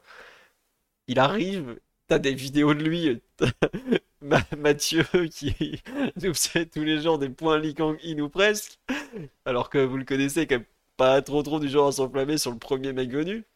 Et en fait, j'ai l'impression d'un recrutement comme il y a 15 ans où le mec signait, tu connaissais rien sur lui, tu, tu pars chercher sur YouTube. Enfin, à l'époque, ouais, YouTube commençait à peine, où t'avais même limite du Dailymotion. Et il y a une excitation complètement folle, alors que c'est un C'est joueur. Boya, c'est Seboya. Non, mais voilà, c'est ça, quoi. Tu... En fait, il y a le côté euh, excitant de la nouveauté. Et c'est ça, c'est en ça qu'il le rend super cool. hein. Après, il a un jeu très spectaculaire, très électrique. Et euh, comme on dit, ouais, il est, il est jeune, il est pas cher. Bon, il a quand même coûté 20 millions, les gars. Moi, si vous avez 20 millions qui traînent, je les prends. Mais c'est quand même une certaine somme. Mais euh, je trouve que le recrutement est, excitant, voilà. Le, dénommé Lee Kang-in, je sais pas ce qu'il va donner, euh, mais bon, il y a un côté euh, très, très nouveau, très frais, qui fait plaisir, et c'est vrai que c'est une recrue qu'on attendait. c'est un peu une recrue qu'on imaginait de Campos, en fait, voilà. Donc, euh, moi, ça me fait plaisir d'avoir un peu ce, genre de joueur, et surtout polyvalent, donc il pourra jouer un peu partout et mettre la pression sur pas mal de, joueurs dans l'effectif. Je trouve qu'il y avait un peut-être un besoin de, beaucoup plus concurrencer certains joueurs et il, me- il me paraît capable de d'en faire bouger beaucoup. Et enfin, juste un petit mot sur Asensio qui s'est fait quand même tailler sévèrement. Euh, c'est pas la recrue du siècle, c'est pas le mec pour lequel t'as envie- Enfin, on va pas vendre des, des wagons de, de maillots floqués Asensio, mais je trouve que c'est quand même euh, un joueur euh, qui a des références, euh, qui arrive d'un très grand club. Faut pas non plus le faire passer pour la dernière des pipas, je pense, quoi. Voilà. Mais Alors, je- juste un truc, je attends, juste fini je sur Asensio. Ouais. Euh, il a signé que 3 ans et c'est très bien. S'il est bon, eh ben écoute, on renégociera avec lui et tout ça. Euh, il est pas bon, le contrat est pas un truc de 5 ans que tu te traînes comme un boulet. Il a un agent qui saura le refourguer. Voilà. On avait entendu des 4 ans, 5 ans, euh, voilà. Les durées de contrat sont plus raisonnables, à part Skriniar, 5 ans, ça m'a un peu surpris. Je pensais que ce serait 4 maxi vu qu'il a quand même déjà 28 ans. Mais euh, je trouve que les durées de contrat sont assez logiques dans l'ensemble. Lucas, 5 ans, bah, t'as quand même 40 millions minimum à amortir, donc c'est logique. Skriniar, seul où je suis un peu partagé. Lee Kang-in, tu le verrouilles 5 ans alors qu'il a 22 ans, ça me paraît logique aussi. Et je crois qu'on a fait le tour. Et Ugarte, 60 millions, t'es obligé de mettre un contrat de 5 ans. Globalement, hein, tout ce qui est transfert au-dessus de 50 millions, c'est obligatoirement contrat de 5 ans parce que sinon ça pèse trop dans les clubs. Si vous voyez des trucs, euh, machin, euh, 3 ans de contrat pour un transfert à 80, 60 millions, c'est juste pas possible à cet instant. Voilà. Euh, ne serait-ce que d'un point de vue comptable. Et oui, euh, Asensio, il avait quand même une prolongation du RAL sur la table qui est, qui est non négligeable. Oui, Zida- Zidanopoulos, je t'écoute, excuse-moi. Mais je vais me positionner, mais il y a Ryan qui arrive, donc peut-être qu'il pourra développer sur Asensio. Je connais pas son avis, moi j'aime pas du tout le joueur. Ah, il l'a déglingué aussi, je te rassure. Moi, je, vraiment, je, alors, je- Il l'a mis minable, vraiment. Ah, euh. pour l'avoir pas mal vu, moi, c'est un joueur que je trouve monomaniaque, que je trouve pas très intelligent dans le jeu, et qui a un côté, euh, pour comparer la NBA, euh, en général, quand il fait des stats, c'est que l'équipe dans laquelle il est fonctionne pas, quoi. Donc, euh, j'aime pas du tout. Et c'est pour ça que je suis content, un, de Lee Kang-in, parce que c'est vrai qu'il il a- il a un côté frisson, un mec qui sait dribbler au PSG, euh, ça fait longtemps. Puis ça peut mettre en concurrence Asensio, qui sinon aurait été le seul gaucher capable de jouer euh, au pied à droite, et on sait que Luis Enrique est quand même, quand même ça. Donc si ça peut éviter que ce soit la seule option, euh, c'est aussi davantage. Mais moi, Asensio, je suis très très. Enfin, je suis pas client du tout. quoi. C'est un joueur qui me frustre énormément, qui m'énerve à chaque fois qu'il joue au football. Donc. Euh, Rien que ça. Ah non, mais vraiment, je sais pas ce qu'en pense mais moi, je, dès que je le vois jouer, il me fatigue. Et d'ailleurs, c'est la grosse crainte que j'ai sur Luis Enrique. J'aime beaucoup les projets de jeu, on aurait pu développer dans la partie précédente, mais j'aime beaucoup ces projets de jeu, mais les choix de joueurs deux, certains principes de jeu dans les 30 derniers mètres. Euh, une rigidité, un manque de percussion, un manque d'appel dans la profondeur. J'ai une, petite inquiétude là-dessus qui peut grandir selon le recrutement qui sera fait euh, lors des deux mois qui viennent, notamment si départ de Mbappé, parce qu'il y a des, des, joueurs qui arrivent qui sont intéressants, mais euh, il n'y a toujours pas de joueurs qui prennent l'espace. Et on a vu à quel point c'était déjà douloureux quand il y avait que Mbappé qui prenait l'espace, mais si en plus lui part et qu'il n'y a pas d'autres joueurs qui sont remplacés pour prendre l'espace, même si c'est des appels rupture sur 10-15 mètres, ce serait dommage et je pense que ni Asensio, ni Likangi, ni euh, enfin, d'autres joueurs qui sont annoncés, à part euh, il y a très peu de joueurs capables de prendre la profondeur. Euh, à suivre. Non, mais t'as raison, effectivement, sur la question de la profondeur et tout ça, mais globalement, si on doit juger un peu le recrutement d'un point de vue euh, large, t'as l'impression qu'on s'est concentré sur la défense centrale, genre chantier prioritaire, faut absolument renforcer, et puis en plus, comme tu dis, il n'y en a pas un qui tient debout là-dedans. Le milieu de terrain, Ougarté, c'est quelque chose qui devait être fait rapidement parce qu'il y a grosse concurrence. Lee, pareil, grosse concurrence et c'est dossiers qui partent rapidement au début de mercato. Bon, on l'a vu, hein, Chelsea, Ougarté, ça s'est joué vraiment mi-juin, donc fallait pas attendre. Lee, ça s'est fait pareil, fin juin, fallait pas attendre du, tout. Les dossiers d'avant-centre ou même d'attaquants semblent se décanter un peu plus dans la durée. T'as pas aujourd'hui. Le marché des neufs, il n'a pas commencé à bouger globalement. Il y a... Le seul qui a bougé, c'est Benzema, mais il, est... sorti du marché en, prenant... en partant en Arabie Saoudite. Donc, euh, on dirait vraiment que les deux prochains mois, ça va être consacré à renforcer effectivement l'attaque, tout ça. Quoi. Je, suis un peu obligé de réagir parce que sur le chat, il y a quelqu'un qui dit Est-ce que City prend la profondeur? Faut arrêter un peu, les gars. Euh, faut regarder les matchs quand même. justement, l'attaque de la profondeur, c'est extrêmement travaillé chez City chaque saison, il y a des évolutions sur qui prend la profondeur. Il y a eu des ailiers en pied naturel, il y a eu des relayeurs qui se projetaient, il y a eu des, ailiers qui faisaient des courses diagonales dans le dos. Il y a maintenant un Haaland qui peut prendre la profondeur et justement recevoir les centres contre des défenses basses. Mais euh, oui, quand il y a de l'espace, il y a des courses. De toute façon, toutes les équipes qui fonctionnent euh, maintenant dans le foot, il y a des courses. Donc euh, c'est pas possible d'être bon à 80% des matchs s'il n'y a pas de course en profondeur. ça n'existe plus. Très bien. C'est pas, pas parce qu'une équipe a le ballon qu'il n'y a pas de course, en fait, même des courses à vide. oui. Bon, on, remercie Raphaël pour cette, ce lynchage en règle. Désolé. Mon pas, non, mais je. Non, mais je, comprends. Ton œil de technicien a été gêné par cette remarque. C'est pas très grave, ne t'inquiète pas.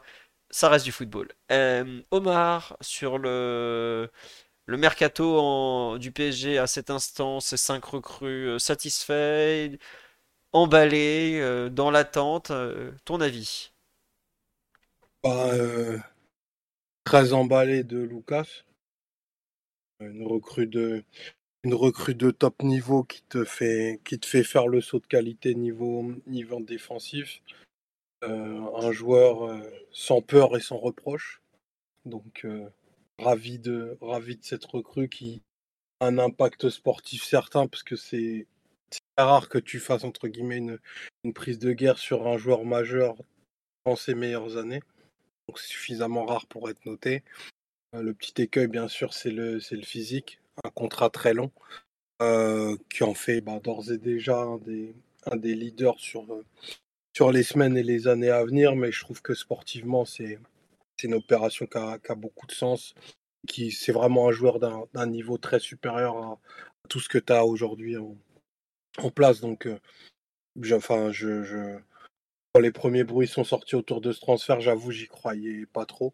Parce que je je voyais pas trop d'intérêt sportif pour Lucas de venir au PSG. Très honnêtement, pour moi, c'est un joueur qui doit jouer dans, l'un des deux, trois meilleurs effectifs du monde. C'est pas le, cas du PSG, mais ravi pour nous. Donc on en, on en profite pour des raisons pour des raisons, euh, j'allais trahir, j'allais trahir quelque chose, mais qui nous sont favorables, donc autant, autant, autant l'avoir.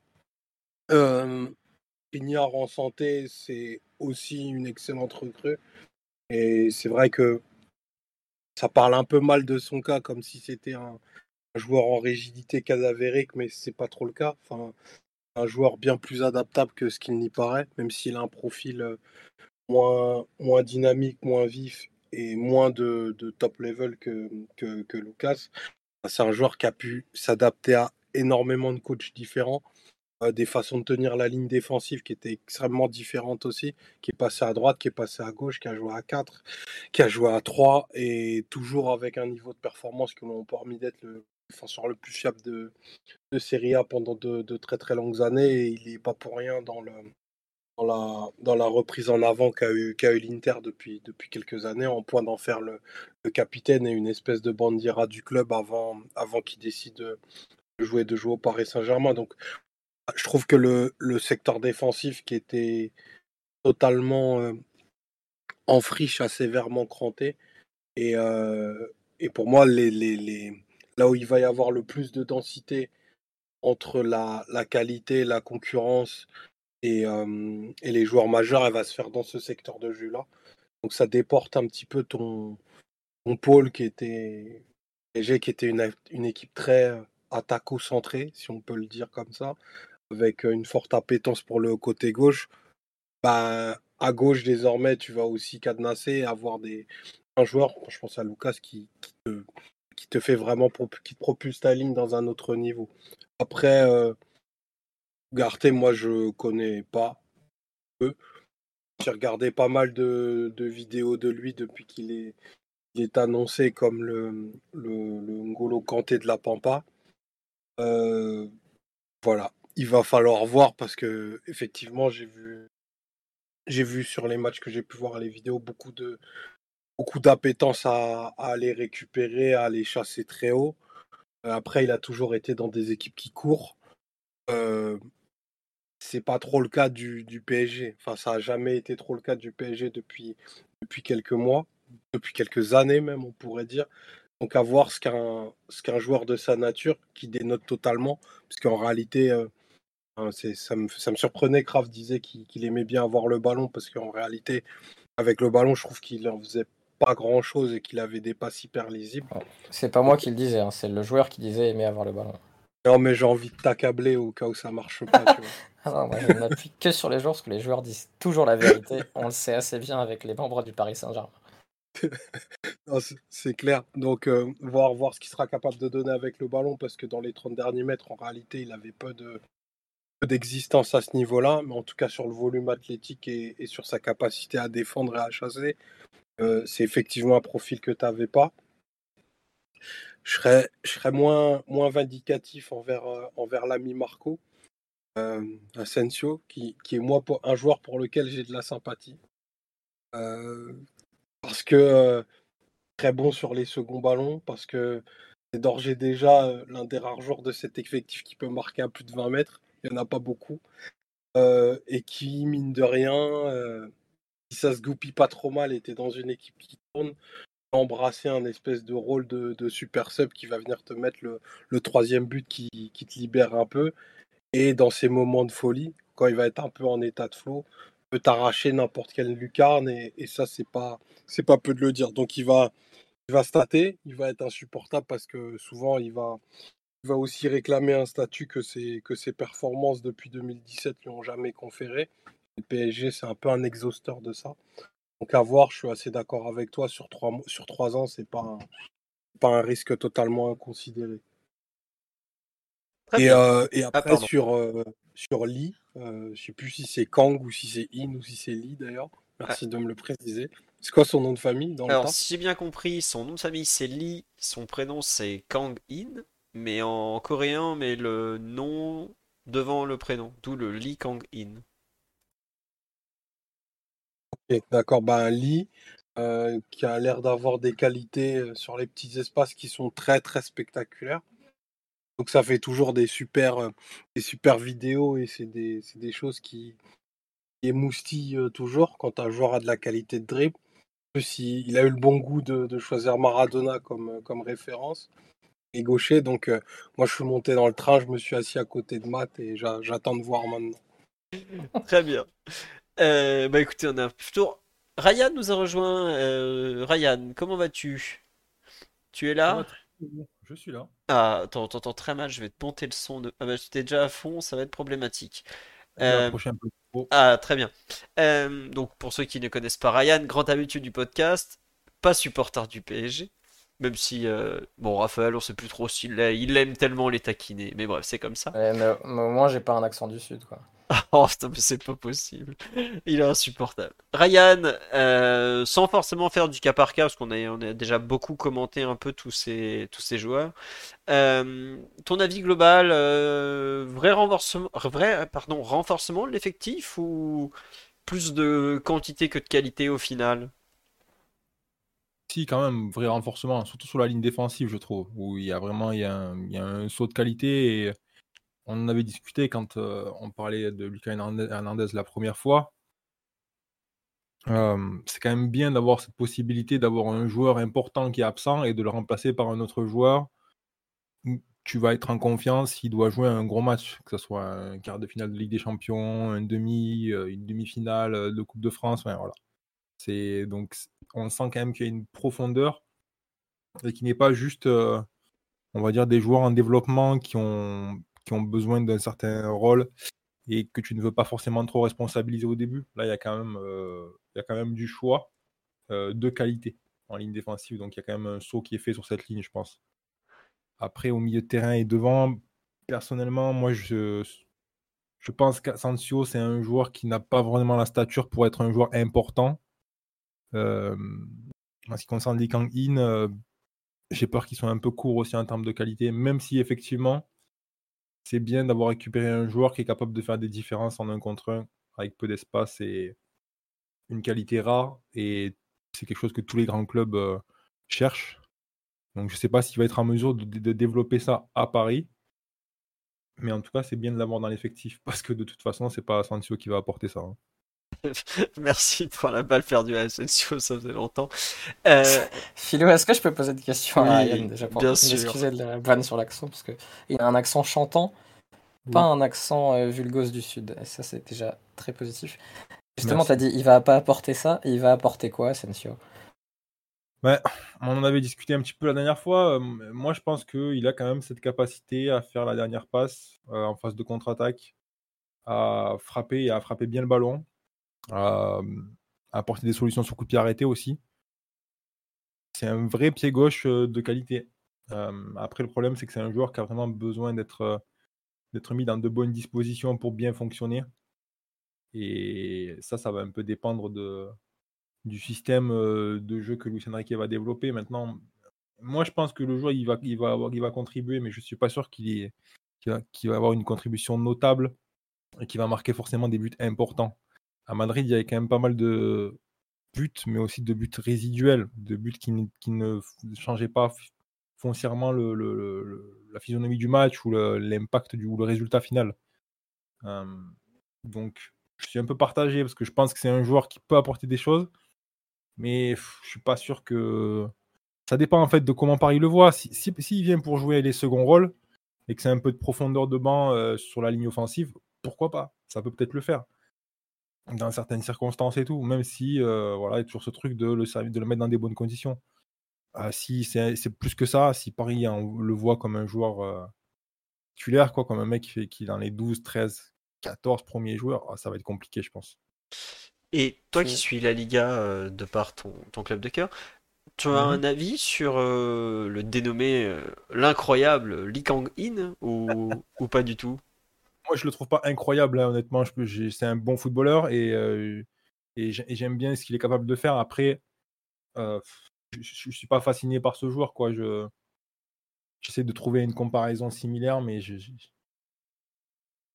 j'ai rien en tête qui me vient. Mais c'est un, bon ailier qui va, qui va faire des différences et qui va être capable de, effectivement, sur des situations complètement arrêtées, d'inventer quelque chose. Et, de, et ça, c'est très précieux.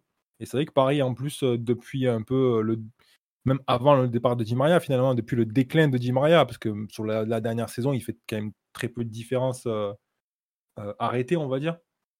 Et il, a en plus perdu sa capacité de débordement, mais ça fait un petit moment quand même que Paris, il n'y a personne sur la ligne offensive, hors Mbappé Et, euh, et côté droit, je veux dire, qui est capable de, faire ces différences-là. Donc, euh. Lucas Moura. Ouais, c'est vrai. Ça remonte, hein, putain la vache.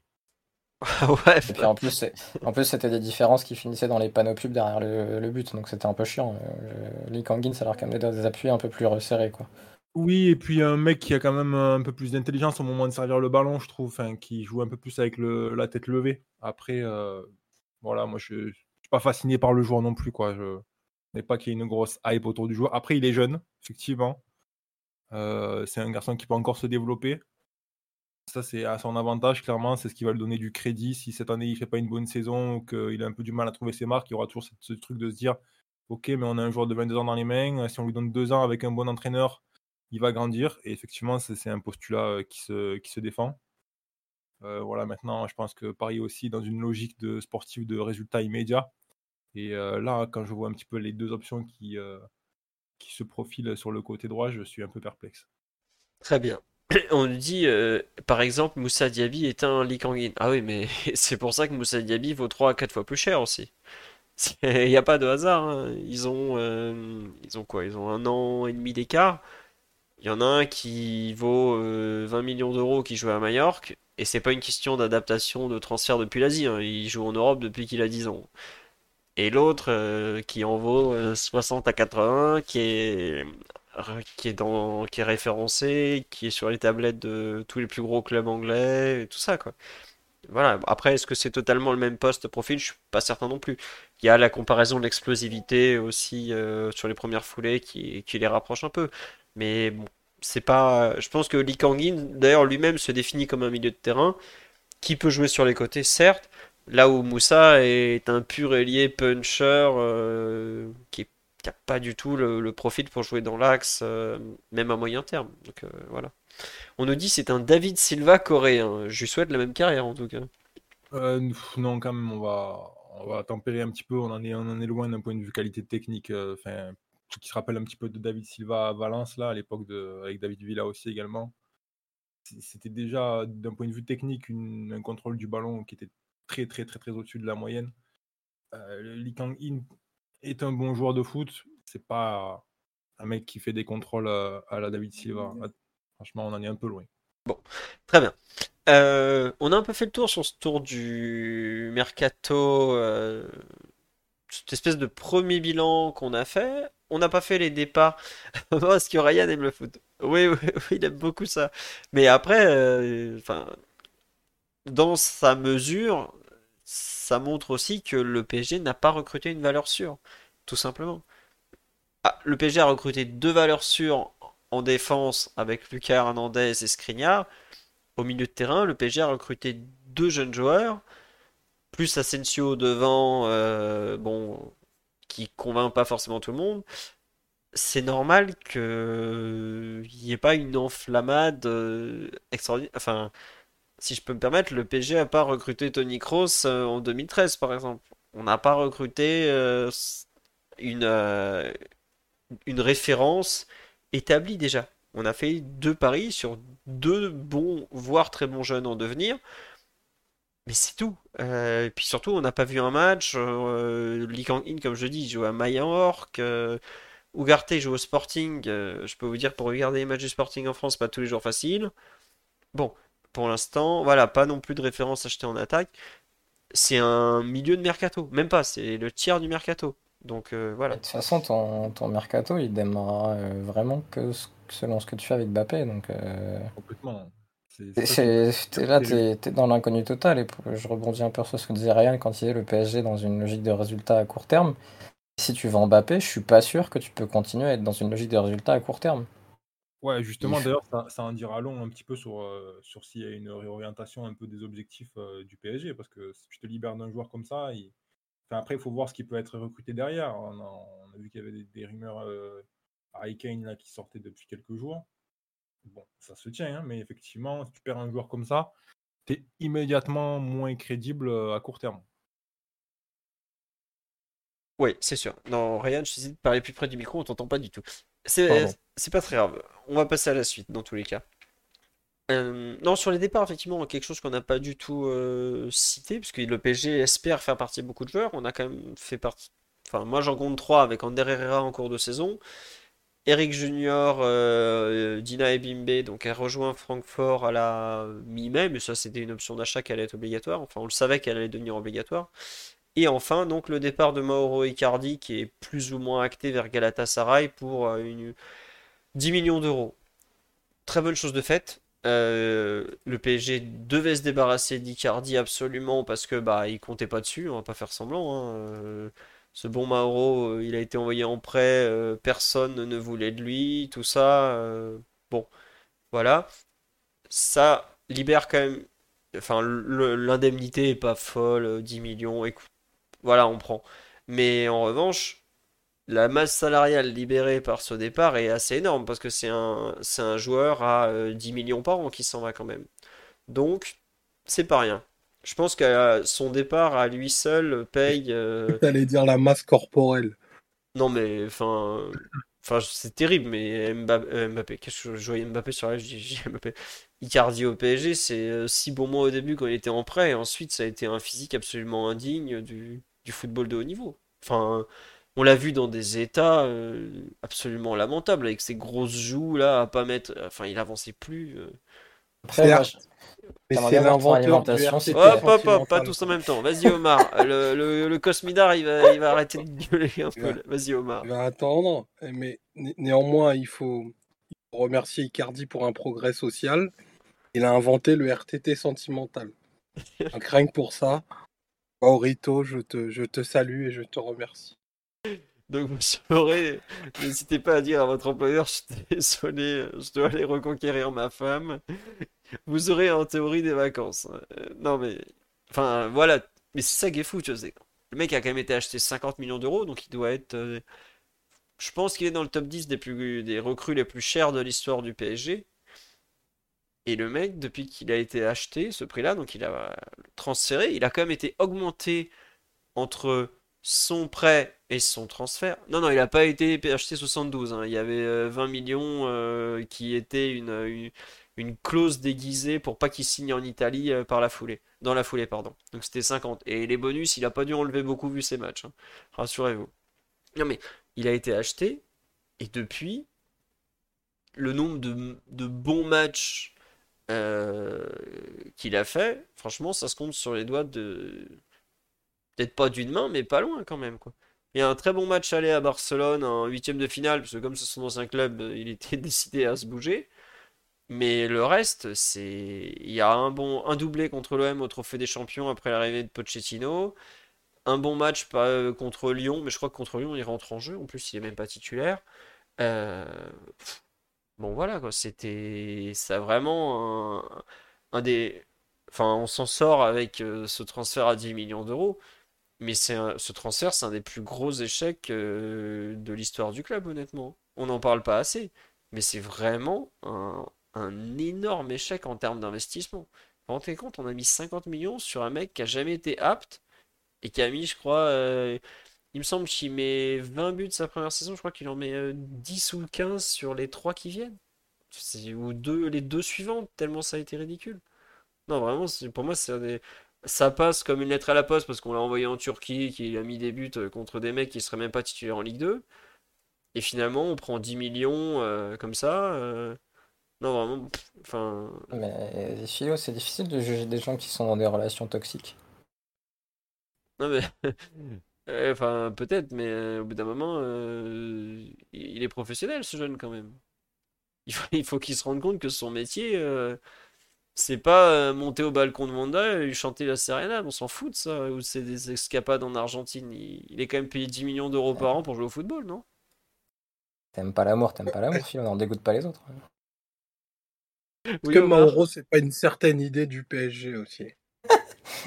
c'est Paris, euh, Icardi, c'est Paris, quoi. C'est côté, la romance. Côté romantique, euh, je sors avec une star de la télé, perdition physique, dans les arrêts de jeu, est-ce que c'est pas une certaine idée du PSG Mais c'est pas Paris, c'est Weber. tu nous fais, tu nous fais la comptabilité, mais c'est un sentimento quand même, tu vois, Icardi. Fernet Cola, je pense que tu demandes à Neymar et il demande son retour immédiat, tu vois. non mais On me dit Mauro Icardi l'exemple à suivre, mais franchement c'est terrible. Il y a toute une partie du PSG qui, pour qui voilà, c'est ça qui parle, tu vois. Soyez pas surpris quand d'ici 18 mois, il y aura Icardi dans une vidéo Combini euh, qui expliquera euh, la galère qu'il a, a vécue face caméra. hein. C'est tout à fait possible. Enfin, c'est terrible à quel point. Enfin, on parle euh, Fernet Cola dans la Coupe de la Ligue, quoi. Qu'est-ce que vous voulez faire avec ça? C'est pas... Non, mais quand vous dites que effectivement c'est un peu pareil, c'est totalement euh, la déchéance acceptée de certains certains joueurs et du club, quoi. Parce que, comme je dis, il a, il a quand même été acheté 50 millions d'euros. Qu'il y a des clubs qui font un investissement pareil, il leur faut 5 ans pour s'en remettre. Euh, nous, ça a été oublié. Le mec, il est là.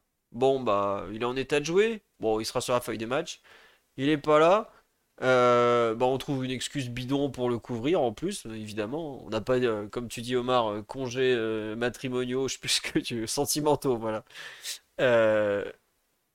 Franchement, mais ça donne vraiment une image d'un cirque, quoi. C'est. Tout le monde. T'as un mec à 50 millions qui prend 10 millions par an, qui fait n'importe quoi. Tout le monde s'en fout. Bon, bah écoutez, pourquoi pas. hein, Enfin, comme vous dites, ouais, c'est un peu le. C'est Paris, ouais. J'espère quand même que ça va changer. hein. Oui. Pourquoi tu crois que Mathieu il dit rien depuis tout à l'heure? Il est en larmes il pleure. Il pleure parce que lui c'est le PSG qui lui parle, tout ça. Mathieu, il se serre le pot en disant Putain, il m'a niqué mon tableau Excel. Non, Moi, je Mathieu. pense à, je pense à ces soirées de août 2020 où Mauro Icardi, Neymar Junior, Leandro Paredes, Ander Herrera mettaient l'ambiance dans le quart du PSG et nous faisaient vivre euh, la folle épopée de, de Lisbonne. Mais malheureusement, ça n'a pas duré très longtemps. Ouais, bah, surtout Ça aurait pu quart, être une belle histoire. le quart de finale qui nous avait sorti, et c'est sûr que ça n'a pas duré longtemps. hein. Mais bon, c'est comme ça. C'est bientôt terminé. Oui? Non, non. Ah, d'accord. Non, mais après, même, même la saison sous Pochettino, enfin, il a mis euh, beaucoup de buts. hein. Il a mis quelques buts euh, très importants dans les, dans les arrêts de jeu, dans le, dans le post time, euh, qui avait rapporté des points et qui nous avait quand même porté jusqu'à jusqu'à un titre de champion de France. hein. Même premier match, premier titre de Pochettino, il marque face à Marseille. D'ailleurs, il a souvent marqué face à, face à Marseille aussi. Donc, non, un passage avec des hauts débats, mais pas que, que des bas non plus. hein. C'est un des nombreux joueurs qui est parti en déglingue dans l'écosystème PSG. hein. Je pense qu'on peut pas lui imputer euh, 100% de la responsabilité. hein. Quand personne te recadre quand tu déconnes, euh, à un moment. euh, Ouais, il était aussi parti en déglingue dans l'environnement Inter. Donc, c'est, je sais pas si c'est seulement disons lié. dis- disons qu'au PSG, quand tu vas en déglingue, euh, la, la- Ouais. la- la fin de la route est longue. Tu vois, il n'y a pas de, y a pas de péage. Pas de sécurité, ouais, c'est clair. Bon, écoute, non mais effectivement, c'est c'est un peu euh, gloire et décadence de- du Paris Saint-Germain, Mauro Icardi. Je vous ai mis une formidable Ouais. photo durant le Final 8 en train de faire le gardien de but. Ah, c'était l'esprit de Lisbonne, c'était un autre PSG. Ander Herrera faisait même des bons Le- matchs. Le pacte, euh, le pacte de, de Saint-Tropez. Le fameux pacte de Saint-Tropez. On rappelle que les gambas sont à 92 euros au menu à- au restaurant. Merci l'équipe pour cette grande information. Euh, on a un peu fait le tour sur le mercato actuel. On va passer à... On a fait le tour sur ce qui est déjà acté, on va dire. On passe à la suite donc.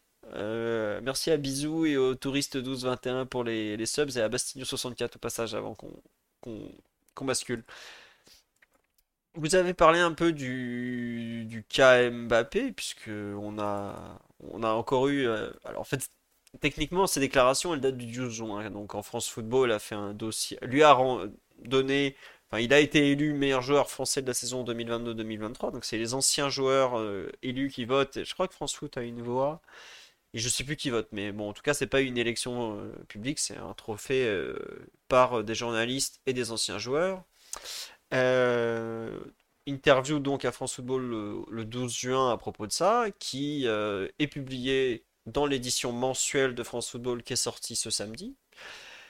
Des propos qui ont fait pas mal de bruit, puisque euh, il y a euh, donc il y a un bilan un peu de sa saison, de tout ça, où on lui demande notamment euh, qu'est-ce que vous regrettez de la saison, et il dit il n'y a que la Coupe du Monde que je regrette, donc il parle pas du tout de de l'échec du PSG en Ligue des Champions. Et ensuite, il y a notamment une question sur Qu'est-ce qui manque au PSG pour gagner enfin la Ligue des Champions qui a beaucoup fait parler? Et il répond Je ne sais pas, ce n'est pas trop une question pour moi. On a fait ce qu'on pouvait, point. Il faut, il faut parler aux gens qui font l'équipe, qui organisent l'effectif, qui construisent ce club.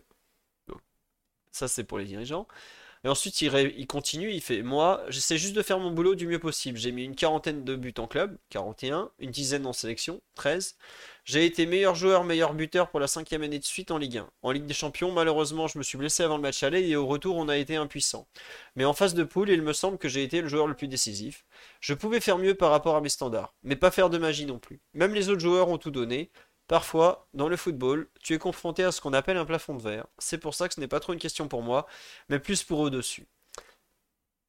Cette déclaration a visiblement pas été très très bien acceptée en.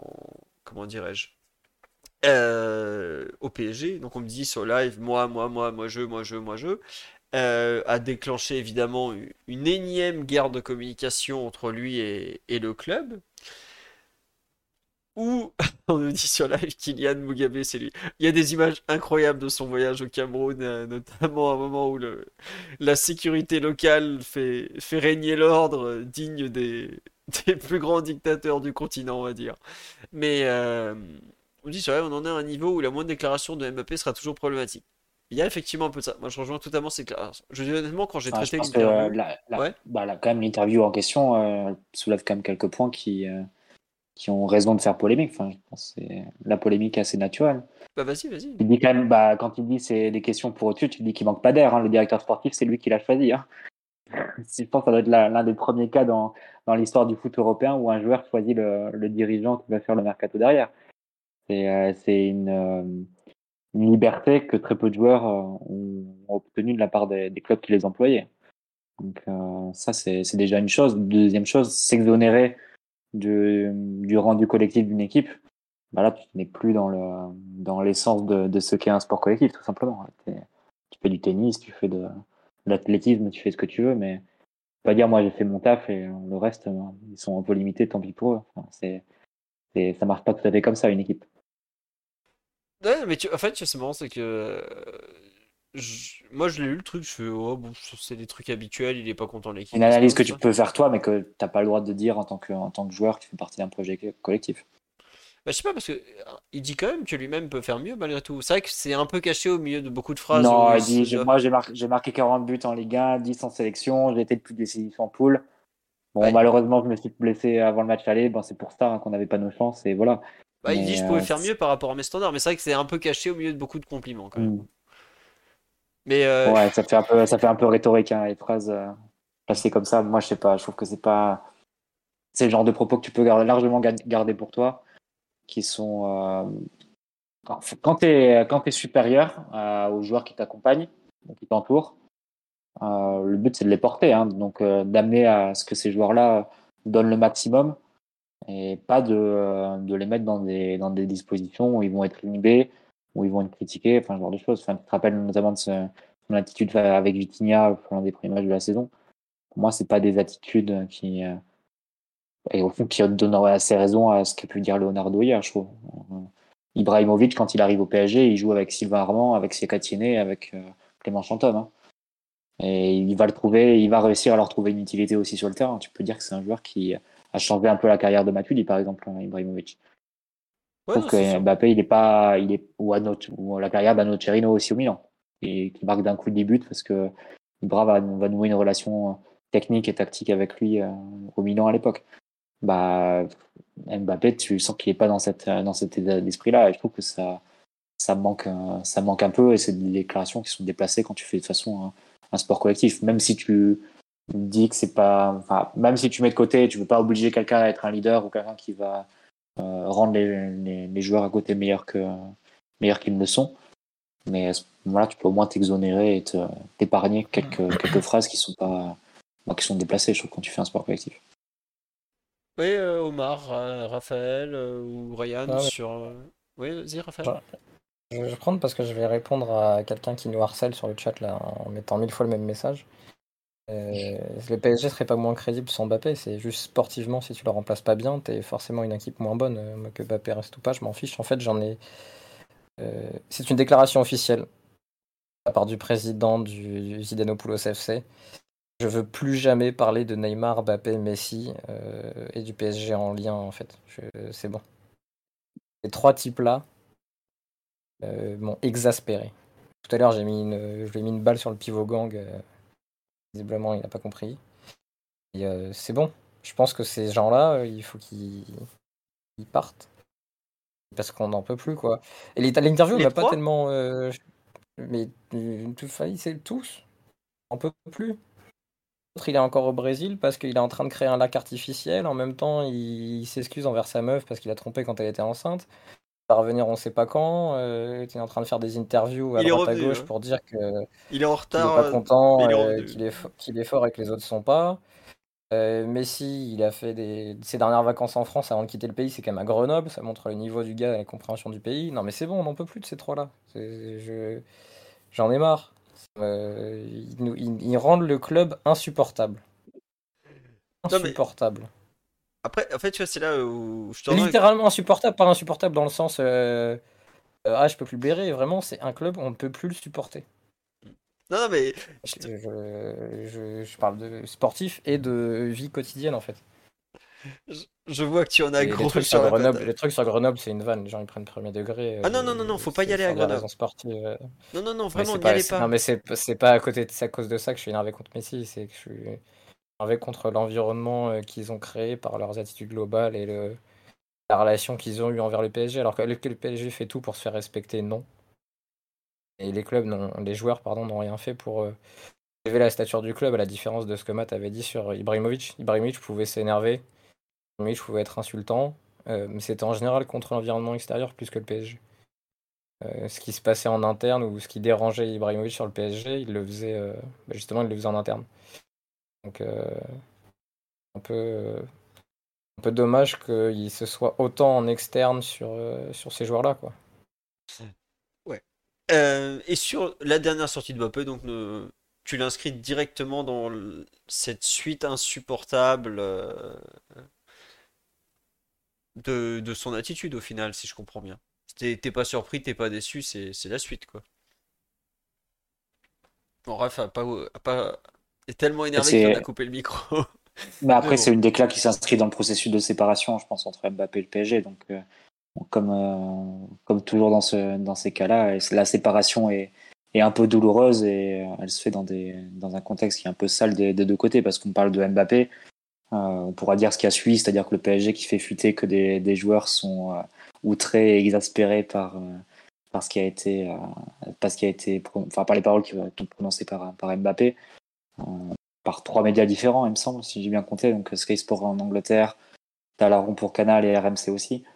Euh, dans la foulée, t'as Leonardo, sans dire que l'interview était euh, commandée ou même autorisée par le club, qui lui aussi va avoir des propos qui sont qui vont dans la direction que, souhaite le PSG aussi, c'est-à-dire de, pousser vraiment au départ, euh, départ Mbappé. Là, t'as notre article du Parisien euh, ce soir qui, euh, qui va aussi dans cette direction. C'est vrai qu'il écrit que voilà, l'idée du PSG maintenant, ça va être de, de convaincre, de bah, convaincre officiellement Mbappé d'accepter un transfert, mais si- s'il est déjà convaincu en interne, au moins de, de lui faire porter le, le chapeau médiatiquement de la, séparation, de la rupture. Donc voilà, c'est une fin c'est une fin d'aventure qui est un peu sale. Je pense qu'elle n'est pas à la hauteur de, des, des six ans euh, assez exceptionnels qu'il a pu faire sur le terrain. Mais voilà, bon, c'est dommage que ça se termine comme ça, mais en même temps, euh, vu la succession d'événements depuis sa prolongation, il n'y a plus trop le choix, je pense, à, l'heure actuelle. Et même si il n'y a plus vraiment le choix, tu dois acter le, recul sportif que serait la vente d'Mbappé euh, pour repartir sur des ba- bases plus saines, moins toxiques, pour employer un, adjectif qu'a employé Raphaël tout à l'heure. Parce que là, pour le coup, c'est vraiment celui qui, euh, qui qualifie mieux la situation à l'heure actuelle. Tu n'as rien de, stable et de, vraiment euh, qui puisse construire un espoir à créer avec Mbappé pour, dans l'effectif du PSG 2023-2024, je pense. C'est ce que quand euh, Matt parlait de toxique, alors là Mbappé c'est les déclarations, les interviews et, ce qu'il a tendance à dire publiquement. Euh, là sur Neymar, les gens disent mais pourquoi vous parlez du hors terrain Mais on en a parlé pour Icardi du hors terrain parce que ça influe sur le terrain. Donc enfin si Neymar, peut faire ce qu'il veut en dehors du terrain, euh, s'il garde la forme et qu'il est performant sur le terrain, il n'y a pas de souci. Et on a bien vu que c'était pas le cas. C'est pour ça que je cite des exemples du lac ou des trucs comme ça qui sont des exemples, je m'en fiche de ce qu'il fasse, euh, de ce qu'il fait en dehors du terrain. Le souci, c'est qu'on voit très bien que ces tracas, au fur et à mesure, influent sur ce qui se passe sur le terrain. Euh, il a rien de. Je pense que je dis un truc totalement inintéressant là quand je le dis, parce que ça se voit au quotidien.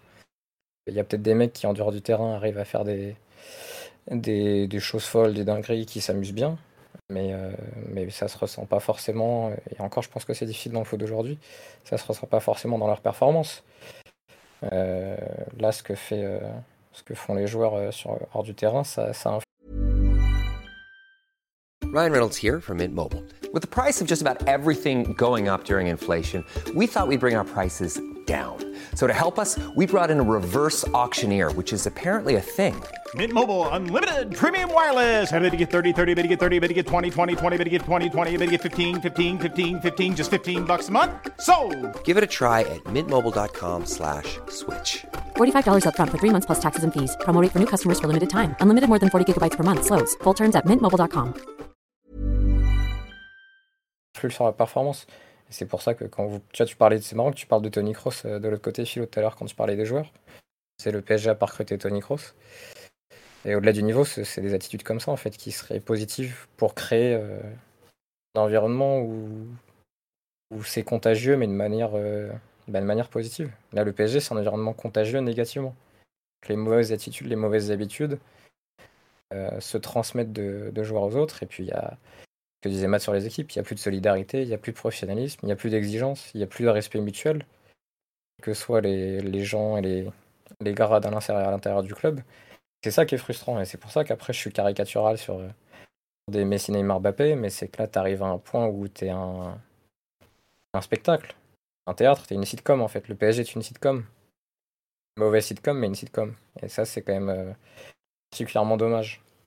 Voilà, ces, ces dernières semaines, on est sorte de divorce c'est- public ridicule, hein, parce que Plutôt un cirque, ouais, je pense. Ah euh, ouais, non, que- mais- que vois, là, il y a l'interview, donc en fait, il a fait ses propos le 12, donc je viens d'aller vérifier, le 12, la fameuse lettre avait déjà été envoyée au PSG. Donc il savait très bien, euh, voilà, Euh, 12 juin. Mais là, le- la réponse du PSG, euh, il y a six mecs qui se sont hein, et deux recrues même. hein. Qu'est-ce que vous racontez, sérieusement? Enfin, c'est vraiment un duo de cirque, quoi. Enfin, qui, qui, qui c'est qui va se plaindre en plus? C'est Marquinhos qui allait se plaindre. euh, Mbappé doit dire, ah ouais, c'est ça, elle va te plaindre. ouais. Non, mais par contre, t'as toujours- t'as encore des Sud-Américains dans l'équipe qui apprécient pas Mbappé, ça c'est notoriété publique. hein. Bah, il en reste combien? Non, mais sérieusement? Bah, Ne- bah, Neymar, Marquinhos. Ouais, bah, moi, Et- et juste pour, Ils se juste sauvent eux-mêmes, hein, plutôt. euh, Oui, vas-y, Raphaël. C'est pas parce que les joueurs s'encouragent sur le terrain ou qu'ils célèbrent les buts quand ils marquent que d'un coup l'ambiance est bonne. hein. Je, je pense que c'est des gens qui n'ont pas connu d'environnement compétitif qui vivent ça en fait, ou qui disent ça. Tu, euh, peux célébrer les buts, être content quand tu gagnes parce que tu es un compétiteur, en même temps que l'environnement soit négatif. C'est arrivé dans, dans 1000 clubs. Dans des clubs où ça tourne très mal pour mille raisons, les joueurs sont quand même contents de marquer des buts et, se prennent dans les bras. Donc ça, c'est des gestes qui existent dans toutes les équipes, qu'elles soient dysfonctionnelles ou non. Euh, Mais, le PSG est, est publiquement dysfonctionnel, c'est ça qui est fort. Ouais, bah, histoire d'être. Enfin, on est très pas très. plus un groupe super uni sur le terrain. Enfin, Ah non, mais ça euh, se le voit. contre- le contre-argument est pas. tient pas là. Tu parles PSG, tu sens pas une équipe qui est, qui est vraiment soudée, etc. Donc, bon. Après, c'est vrai que moi, je trouve, euh, c'est tu mets euh, sur le live philo la photo de Mbappé avec le brassard. Tenir ses propos en étant le capitaine de l'équipe, c'est. T'es pas obligé d'être un béni oui-oui et d'être euh, complètement euh, béat devant tes partenaires. Pas obligé de penser non plus que tes partenaires sont les meilleurs au monde. Mais tu peux au moins afficher un respect euh, un peu plus, un peu plus neutre euh, en public, je pense. Ouais, tu, tu peux pas le dire. euh, tu peux pas faire une sortie comme ça et descendre ton équipe. C'est. Il y a une forme de clair de. Se déso- désolidarise en fait là, du vestiaire. Mhm.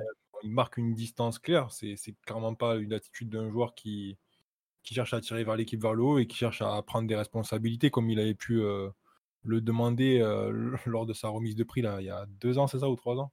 Ah, Même plus que ça, 4-5 ans. Ouais. 2018, je crois que ouais. Ouais. Et clairement, il y a la sensation qu'il y a une espèce de, de rupture là qui est en train de se mettre en place, mais qui a l'air un peu orchestrée même. hein. C'est un peu, Mm. c'est c'est un peu curieux, mais la déclaration, en tout cas, elle, me- elle me semble pas trop ressembler en plus aux joueurs euh, de manière générale à sa mentalité. Là, il y a un truc. euh, Raphaël, il parlait de, de- de toxicité. euh, c'est, c'est... Ouais, là, on est dans un truc problématique. Ah, mais, Pour le vestiaire et tout, pour le club, c'est, c'est, c'est pas bon, quoi. mais on tu me dis sur live, euh, tu disais ça fait scénariser, mais c'est totalement ça. Cha- chacun des camps euh, entre Mbappé et le PSG à tour de rôle euh, s'envoie une saleté pour euh, Mm. salir l'image de l'autre et se garder le, le j'ose même pas appeler ça le beau rôle à la fin, le, le moins moche. Non, tu rejettes sur l'autre la responsabilité de la séparation. C'est ce qu'ils font depuis, depuis un gros mois, hein, grosso modo, entre le PSG et Mbappé. Oui, c'est ça. Entre euh, Mbappé qui euh, qui veut pas prendre la responsabilité de dire euh, c'est moi qui ai voulu partir au Real Madrid et voilà parce qu'il a aussi l'image à garder auprès des, des supporters du CUP etc. Et de l'autre côté le PSG qui dit non Mbappé le mercenaire qui veut garder sa prime de fidélité euh, qui voilà qui est pas qui a trahi le PSG parce qu'il songe à partir gratuitement parce que euh, on lui a tout donné, on lui a mis euh, les membres de son clan à la direction sportive, à la direction de la communication partout au club, euh, même euh, à faire les compositions des U12 euh, le week-end, etc. Ça suffit toujours pas, il est pas content, etc. Enfin, c'est une bataille entre les deux, entre les deux, deux clans et c'est vrai que euh, y a toujours cette, cette incertitude. On ne sait pas si le transfert va se faire cet été, mais la façon dont ça se goupille, j'ai quand même beaucoup de mal à imaginer l'intérêt de, de toutes les parties de rester un an de plus. Alors, effectivement, l'intérêt Mbappé, il va être financier. Euh, je pense pas que le Real le paye avec, euh, le paye au lance-pierre, concrètement. Euh, même l'an dernier, il me semble qu'on disait pas mal que le contrat que proposait le Real, sur les, notamment sur les droits d'image, était au moins aussi intéressant, voire plus intéressant que ce que proposait le PSG. Donc, d'une manière ou d'une autre, en plus avec l'exposition du Real, en termes de contrats publicitaires et d'exposition, je pense qu'il s'y retrouve, il retombera sur ses pattes plus ou moins. Donc, je sais pas si ça se joue vraiment à ce niveau, mais euh, de, de toute façon, étirer cette relation d'un an de plus euh, dans l'état où elle est, juste pour une histoire de 2, 5, 10 millions en plus, euh, je trouverais ça assez, assez étonnant malgré tout. Donc, euh, à voir. Et pour, pour revenir à du sportif, euh, c'est ce qui, là c'est vraiment handicapant euh, au-delà de, de ce qui se passe publiquement, c'est que tu peux pas avancer quoi. Mercato ne peut pas avancer tant, que Mm. tant que tu sais pas ce qui va devenir. Et je pense que le PSG, je vais dire un truc qui va choquer des gens, je pense que le PSG, quelque part, même si reste, Neymar restait, pourrait construire un projet sportif stable et cohérent avec Neymar même sur deux ans. Parce que je pense que Luis Enrique dans son projet de jeu et sur cette, euh, ce demi-espace gauche là où finalement Neymar est quasiment même le seul joueur de l'effectif maintenant. Euh, je sais pas si vous en avez un autre en tête. Félix arrive, hein. Ah oui, Joao Félix arrive, pardon. Mais enfin, s'il devait rester, s'il y avait que lui finalement des trois euh, méga stars qui étaient là. Ah oui, Draxler, dit Omar euh, en, en textuel. Euh, ça serait un projet qui pourrait être viable en fait. Euh, parce que Neymar, il a des problèmes hors terrain et ça influe sur ses perfs. Mais il n'est pas tous les deux jours dans la presse en train de dire ça et ça quoi. Et ça reste quand même un. D'abord, tu il y a pas de, tu, tu sais pas, il n'y a pas de départ prévu à Miami l'an prochain ou des trucs comme ça, donc euh, et de toute façon, tu vas pas réussir à le vendre. Donc, je- ou alors, ça va être un truc miraculeux euh, à en Miami. fin août ou je sais pas quoi. À Miami? Oui, ouais, mais ouais, ouais, non, mais bref, non, mais enfin, je, moi, je pars sur le principe, le scénario pessimiste, pessimiste financièrement, où tu as toujours un et le Neymar dans ton équipe, mais tu as renforcé surtout ta zone droite du terrain, donc ta zone euh, Asensio, le King, Lee Kangin. Tu sais que Mbappé veut jouer euh, sur cette zone euh, axe gauche. Tu sais que Neymar veut aussi jouer sur cette zone axe gauche. Tu cherches un neuf. Donc le plus cohérent, ce serait de, lâcher, euh, Mbappé avec une bonne somme pour réinvestir sur, sur un neuf, un relayeur, pourquoi au niveau international, pourquoi pas. Et Bernardo. Ouais, mais, mais- euh, mais, il- mais il faut que ça avance, quoi. Parce que si ça avance pas, tu vas, tu vas te retrouver coincé, tu vas rater des profils. Tu vas peut-être perdre un an si le départ de Mbappé se conclut pas et qu'après tu es obligé de le mettre en tribune, de le mettre sur le banc, enfin de faire encore une mascarade. Enfin, tu vas jamais le mettre sur le banc, tu- Raphaël. Tu perds du temps. Pff, pourquoi tu le mettrais pas sur le banc? Bah, Parce que déjà, là, pour des déclarations ridicules, euh, c'est, c'est- t'as l'impression que c'est la troisième guerre mondiale. Tu le Vous pensez qu'il part au Japon d'ailleurs, à Mbappé, euh, dans deux semaines Après le PSG Community, ils vont dire par exemple qu'il doit être vendu, euh, enfin qu'il sera vendu avant. Donc c'était le, le, le- le sens de leur article au départ. Mais si jamais il n'était pas vendu d'ici là, est-ce que vous pensez que le PSG l'emmène euh, pour la tournée au Japon, Mbappé? Bah, on a des maillots à vendre. hein. Ah oui, Il prend l'avion. Bah, il y a, il y a Lee Kangin. Ouais, enfin, au Japon, il est coréen, Lee Kang-in. Euh, c'est quand Mais- même pas pareil. Souviens-toi, mais- Neymar 2019, quand il veut partir, machin chose, que c'est la crise, il est au Ah Japon. non, mais ça, c'est très différent. La FIO. Euh, le Non, PSG là- là, faisait pas tout là, pour vendre, à- pas Mais là, si tu l'emmènes, là, là, si tu l'emmènes, tu peux, tu peux, tu peux, il il faut plus faire de conférence de presse. Oui, et puis surtout, lui, dire, quoi. et lui, il arrête pas de dire qu'il veut rester. Donc tu vas, tu vas dire quoi? Tu vas l'empêcher Ouais, de là, le, le, PSG, c'est la première fois que le PSG supplie publiquement un joueur de partir. Enfin, c'est, euh, on en est limite là en termes médiatiques. Euh, c'est pas le même cas que Neymar il y a 4 ans, où globalement tu étais dans l'incertitude parce que tu savais pas quelle offre allait faire le, Barça. La porte était ouverte officiellement, parce que officieusement, a priori, elle n'était pas aussi ouverte que ça. Mais le PSG n'était pas dans l'idée de se séparer absolument de Neymar en 2019. Peut-être Leonardo, mais pas le PSG en, euh, en tant que club.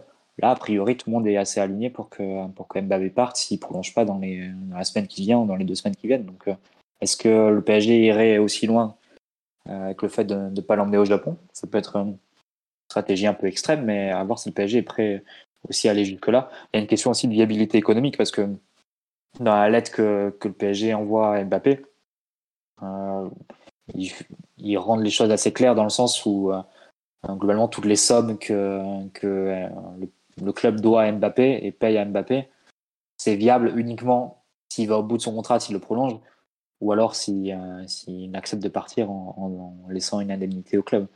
Euh, Il y a une question qui est de viabilité et de soutenabilité du projet qui va se poser si Mbappé euh, reste jusqu'au bout de son contrat. L'image des deux, pour l'image du Mm. club, pour Mbappé. Déjà, l'image de Mbappé est vachement écornée par ces derniers mois. Il fait un an au PSG à- dans un environnement où- toxique euh, par sa faute, par la faute du club, par la faute de plein de, de plein d'acteurs. Euh, sa dernière Raphaël, année en France, attends. Je me permets de te couper. Il a mis un triplé en finale de Coupe du Monde. Les gens, enfin, l'immense majorité des, des Français euh, se rappellent plus de ça que du fait que le PSG a fait de... Je- On je- parle en je tant que pas- je suis pas, je suiveur suis de pas foot, convaincu. non Je pense que l'immense majorité des enfants. Mais ouais, mais des- enfin, oui, des enfants ou des mecs qui suivent pas le, le foot euh, autant que nous et tout ça, quoi. Tu, tu, tu demandes à la plupart des gens, ils diront, ouais, mais le PSG, c'est juste le bordel, Mbappé, il a raison de se barrer. Bah, Mbappé, c'est un peu étonnant parce que je pense qu'il doit avoir le soutien du CUP encore et le soutien des su- non-supporters du PSG et suiveurs il, est, il, occasionnels est, de il est- il football. est quand même euh, sifflé dans pas mal de stades en France, hein, Mbappé. Ah, il a aussi été applaudi quand même dans pas Ouais. mal de, de stades aussi avec- après la Coupe du Monde. Mais... Avec- Après la Coupe du Monde, oui, mais avant Mm. ça et dans quelques mois, euh, ça reviendra. euh, je veux dire que ce sera terminé. hein. Bah, je pense que le supporter de Lens ou le supporter de Marseille, il n'est pas forcément mécontent que, que Mbappé fasse le, le cirque au PSG. C'est plus le supporter du PSG lui-même qui, va- Oui, voilà. qui va être mécontent de ce qui se passe, sauf le CUP. Donc, euh, Bah, enfin, eux, ils communiquent pas parce que. il communique que sur Lucas Hernandez. Donc, euh, bah, enfin, y a- c'est un mec qui a fait un truc. Bon, ok, c'est le bah, c'est juste président. le patron, c'est juste le patron du CUP. Hein. C'est Ouais, pas c'est le- pas- c'est pas l'abonné numéro 362 euh, de la tribune Auteuil. Hein. C'est Je sais pas, je, enfin, je trouve qu'on en fait beaucoup sur euh, une pub Insta, mais bon, on s'en fout. Mais euh, le truc, euh, c'est- enfin, autant l'image d'Mbappé dans les supporters du PSG, oui, elle est très dégradée, mais Mbappé, c'est tellement plus que le PSG aujourd'hui que. Mais, euh, ouais, mais son image en France, c'est quand même beaucoup lié à ce qu'en ce qu'en pensent les suiveurs du PSG, quoi. Je... Après, là, on, va- on est sur l'image. Le plus important, ça reste le sportif. Et le, là, le, ça handicape vachement le, le Paris Saint-Germain, parce que c'est ce qui nous intéresse. Et pour Bah. répondre à, à certains trucs, euh, si tu fais, ouais, on a un 9 plus un ailier, euh, tu peux rester une équipe compétitive. Tu auras toujours des manques, et je pense que tu es moins fort qu'il y a quelques années, et il faut l'accepter. Et au moins, tu pourras repartir sur quelque chose de collectif et un peu plus égalitaire. Et ça, c'est quand même le plus important. C'est que chacun des joueurs soit, euh, soit pas reparte sur un pied d'égalité au départ de la saison. Je pense que ce serait le plus plaisant pour nous, suiveurs du PSG, euh, supporters quels qu'ils soient, les suiveurs, c'est de se dire euh, bah, c'est un groupe, c'est un collectif. Et peut-être que certains vont se dégager au cours de la saison, des joueurs vont être plus décisifs, plus performants. Mais, euh, mais tu démarres pas ta saison, ton projet de jeu, ta com, pour faire plaisir à un gars ou un autre gars ou un autre gars. C'est ça le plus épuisant. Il y a une phrase d'ailleurs de Luis Enrique hein, dans sa conférence de presse. Euh, premier objectif, c'est de construire une équipe et je suis sûr que je vais y parvenir. C'est gorissimo, il m'a ajouté. Donc, euh, pour le coup, là, euh, d'ailleurs, il y avait des commentaires hein, de, de Twito espagnol qui disaient euh, Luis Enrique, s'il signe au PSG, c'est qu'il a l'assurance de, d'avoir les coups des franches et de, de se libérer de certains joueurs qui, qui, ont, qui dépassent un peu du cadre, on va dire. Et c'est vrai que c'est, ça, c'est le type d'entraîneur qui peut aussi correspondre à ce, à ce type de, de projet et de et d'envie, aussi bien sur le plan euh, tactique que sur le plan du caractère. Euh, après, sur, euh, sur Mbappé, sur la question du, du mercato, c'est évident que son, le fait qu'il reste ou non, ça, ça définit même les profils que tu dois viser en attaque. On sait que le PSG va prendre un numéro 9 quoi qu'il arrive. Profil et Mais- budget, Matt, parce que. Profil et budget évidemment, mais c'est le- c'est pas le même type de joueur que tu dois que tu dois viser si ton ailier gauche c'est Mbappé ou si ton ailier gauche c'est Neymar. Si Mbappé part, tu perds évidemment un énorme volume de buts, tu perds euh, Course. La, la course en profondeur et la déséquilibre individuel. Tout ça en un seul joueur que tu peux pas retrouver évidemment chez un autre joueur au- ou en Europe actuellement parce que Mbappé, je pense, a, a pas d'équivalent, encore moins sur le marché. Donc tu dois, tu dois réussir à trouver ça chez plusieurs joueurs en ayant bien conscience que vendre Mbappé, pour moi en français, ça s'appelle redimensionner. C'est forcément, enfin, c'est obligé que d'un point de vue sportif, tu recules. Tu peux pas retrouver un joueur aussi fort. Et commercial. Te- Et commercial aussi, mais tu te donnes les possibilités de reconstruire quelque chose d'un peu plus simple, peut-être sur euh, deux saisons, que, que de- d'étirer un peu cette relation qui, qui arrive au bout de, la- de, de sa logique. Donc, euh, à voir. Mais c'est vrai que le profil du des joueurs que tu dois viser en attaque il est complètement différent. Si Mbappé reste, si Neymar reste, si Mbappé et Neymar restent, euh, ça. C'est pour ça que je pense que le PSG est aussi un peu dans l'incertitude aujourd- aujourd'hui, parce que même un Bernardo Silva, si c'est Neymar ton ailier gauche, est-ce que tu prends Bernardo Silva côté droit? Est-ce qu'il va pas manquer un peu de, de déséquilibre ou de, de largeur au un moment? Et Si voilà, tu- c'est toutes des questions si- comme ça qui sont imbriquées. Est-ce que tu fais Kane si tu perds Mbappé? Parce que c'est un. Pas, aussi, un hein. œuf de- Mm. c'est pas un œuf de profondeur non Mm, plus. hein. Évidemment, évidemment. Omar, on t'a pas du tout entendu euh, sur ce cas Mbappé. euh, Ouais, je... je suis pas trop d'accord avec Mathieu et Raphaël sur le coup parce que c'est il y a un côté un peu trop euh, l'homme à abattre alors que c'est quand même ton meilleur joueur d'assez loin et même si je, je comprends que c'est des Ça, je, je pense qu'on on le conteste pas trop avec Raph. hein, mais- Ouais, non, mais au bout d'un moment, euh, le, le but c'est quand même de gagner des matchs et On en a gagné cette saison, ils ont même été champions de France et on a tous détesté la saison, donc euh, Ouais, vois pas mais- l'intérêt de continuer comme ça. Je suis d'accord qu'il faut changer des choses devant et tout. Déjà, la sortie de Messi finalement me paraît être nécessaire. La sortie de Neymar, à mon sens, est nécessaire, ne serait-ce que pour une raison de fiabilité, parce que tu parles de construire quelque chose avec Neymar, mais un joueur avec euh, 30 matchs par an dans les pattes, euh, je regrette, tu construis rien en fait. Tu passes ton temps à trouver des solutions. C'est pas construire pour moi, c'est vraiment. Mais Mbappé, enfin, allez voir la liste des matchs ces dernières années où, ces deux dernières années où il est pas là, le nombre de problèmes qu'il résout. Je, moi, je suis très inquiet à l'idée de comment on va remplacer en un été, sachant qu'il n'y a pas non plus pléthore de mecs sur, sur le marché. Et tu le remplaceras pas, Philo. Tu, Bah ouais, mais tu Mais, mais tu retrouveras peut-être une alchimie qui sera euh, peut-être pas égale, mais au moins plus plaisante et qui t'amènera pas très loin de là où t'étais. T'as pas non plus euh, écrasé l'Europe et la Ligue 1 euh, deux, Non, trois dernières années. hein. mais enfin, petit, ça se joue à 11 de foot, ouais, je sais bien, mais ce que je vois, c'est que devant, il y a... on croule pas sous le talent. hein. On a déjà perdu euh, Messi, qui, C'est malgré pas grave, mais, mais même si tu fais un an, t'es pas champion, et c'est. c'est- Au passage, tu te C'est- redonnes les possibilités de, tu te redonnes les possibilités de reconstruire énormément parce que si on parle en termes Faut de voir un, financier faut et voir un peu comptable, plus long terme, quoi. bah, si tu, si tu parles en financiers comptables, dit, c'est, en fait, ce que je, j'aime pas l'idée de ce qu'on disait avant sur, ouais, euh, on va remplacer Thiago Silva, on va remplacer Ibra, machin, machin, machin.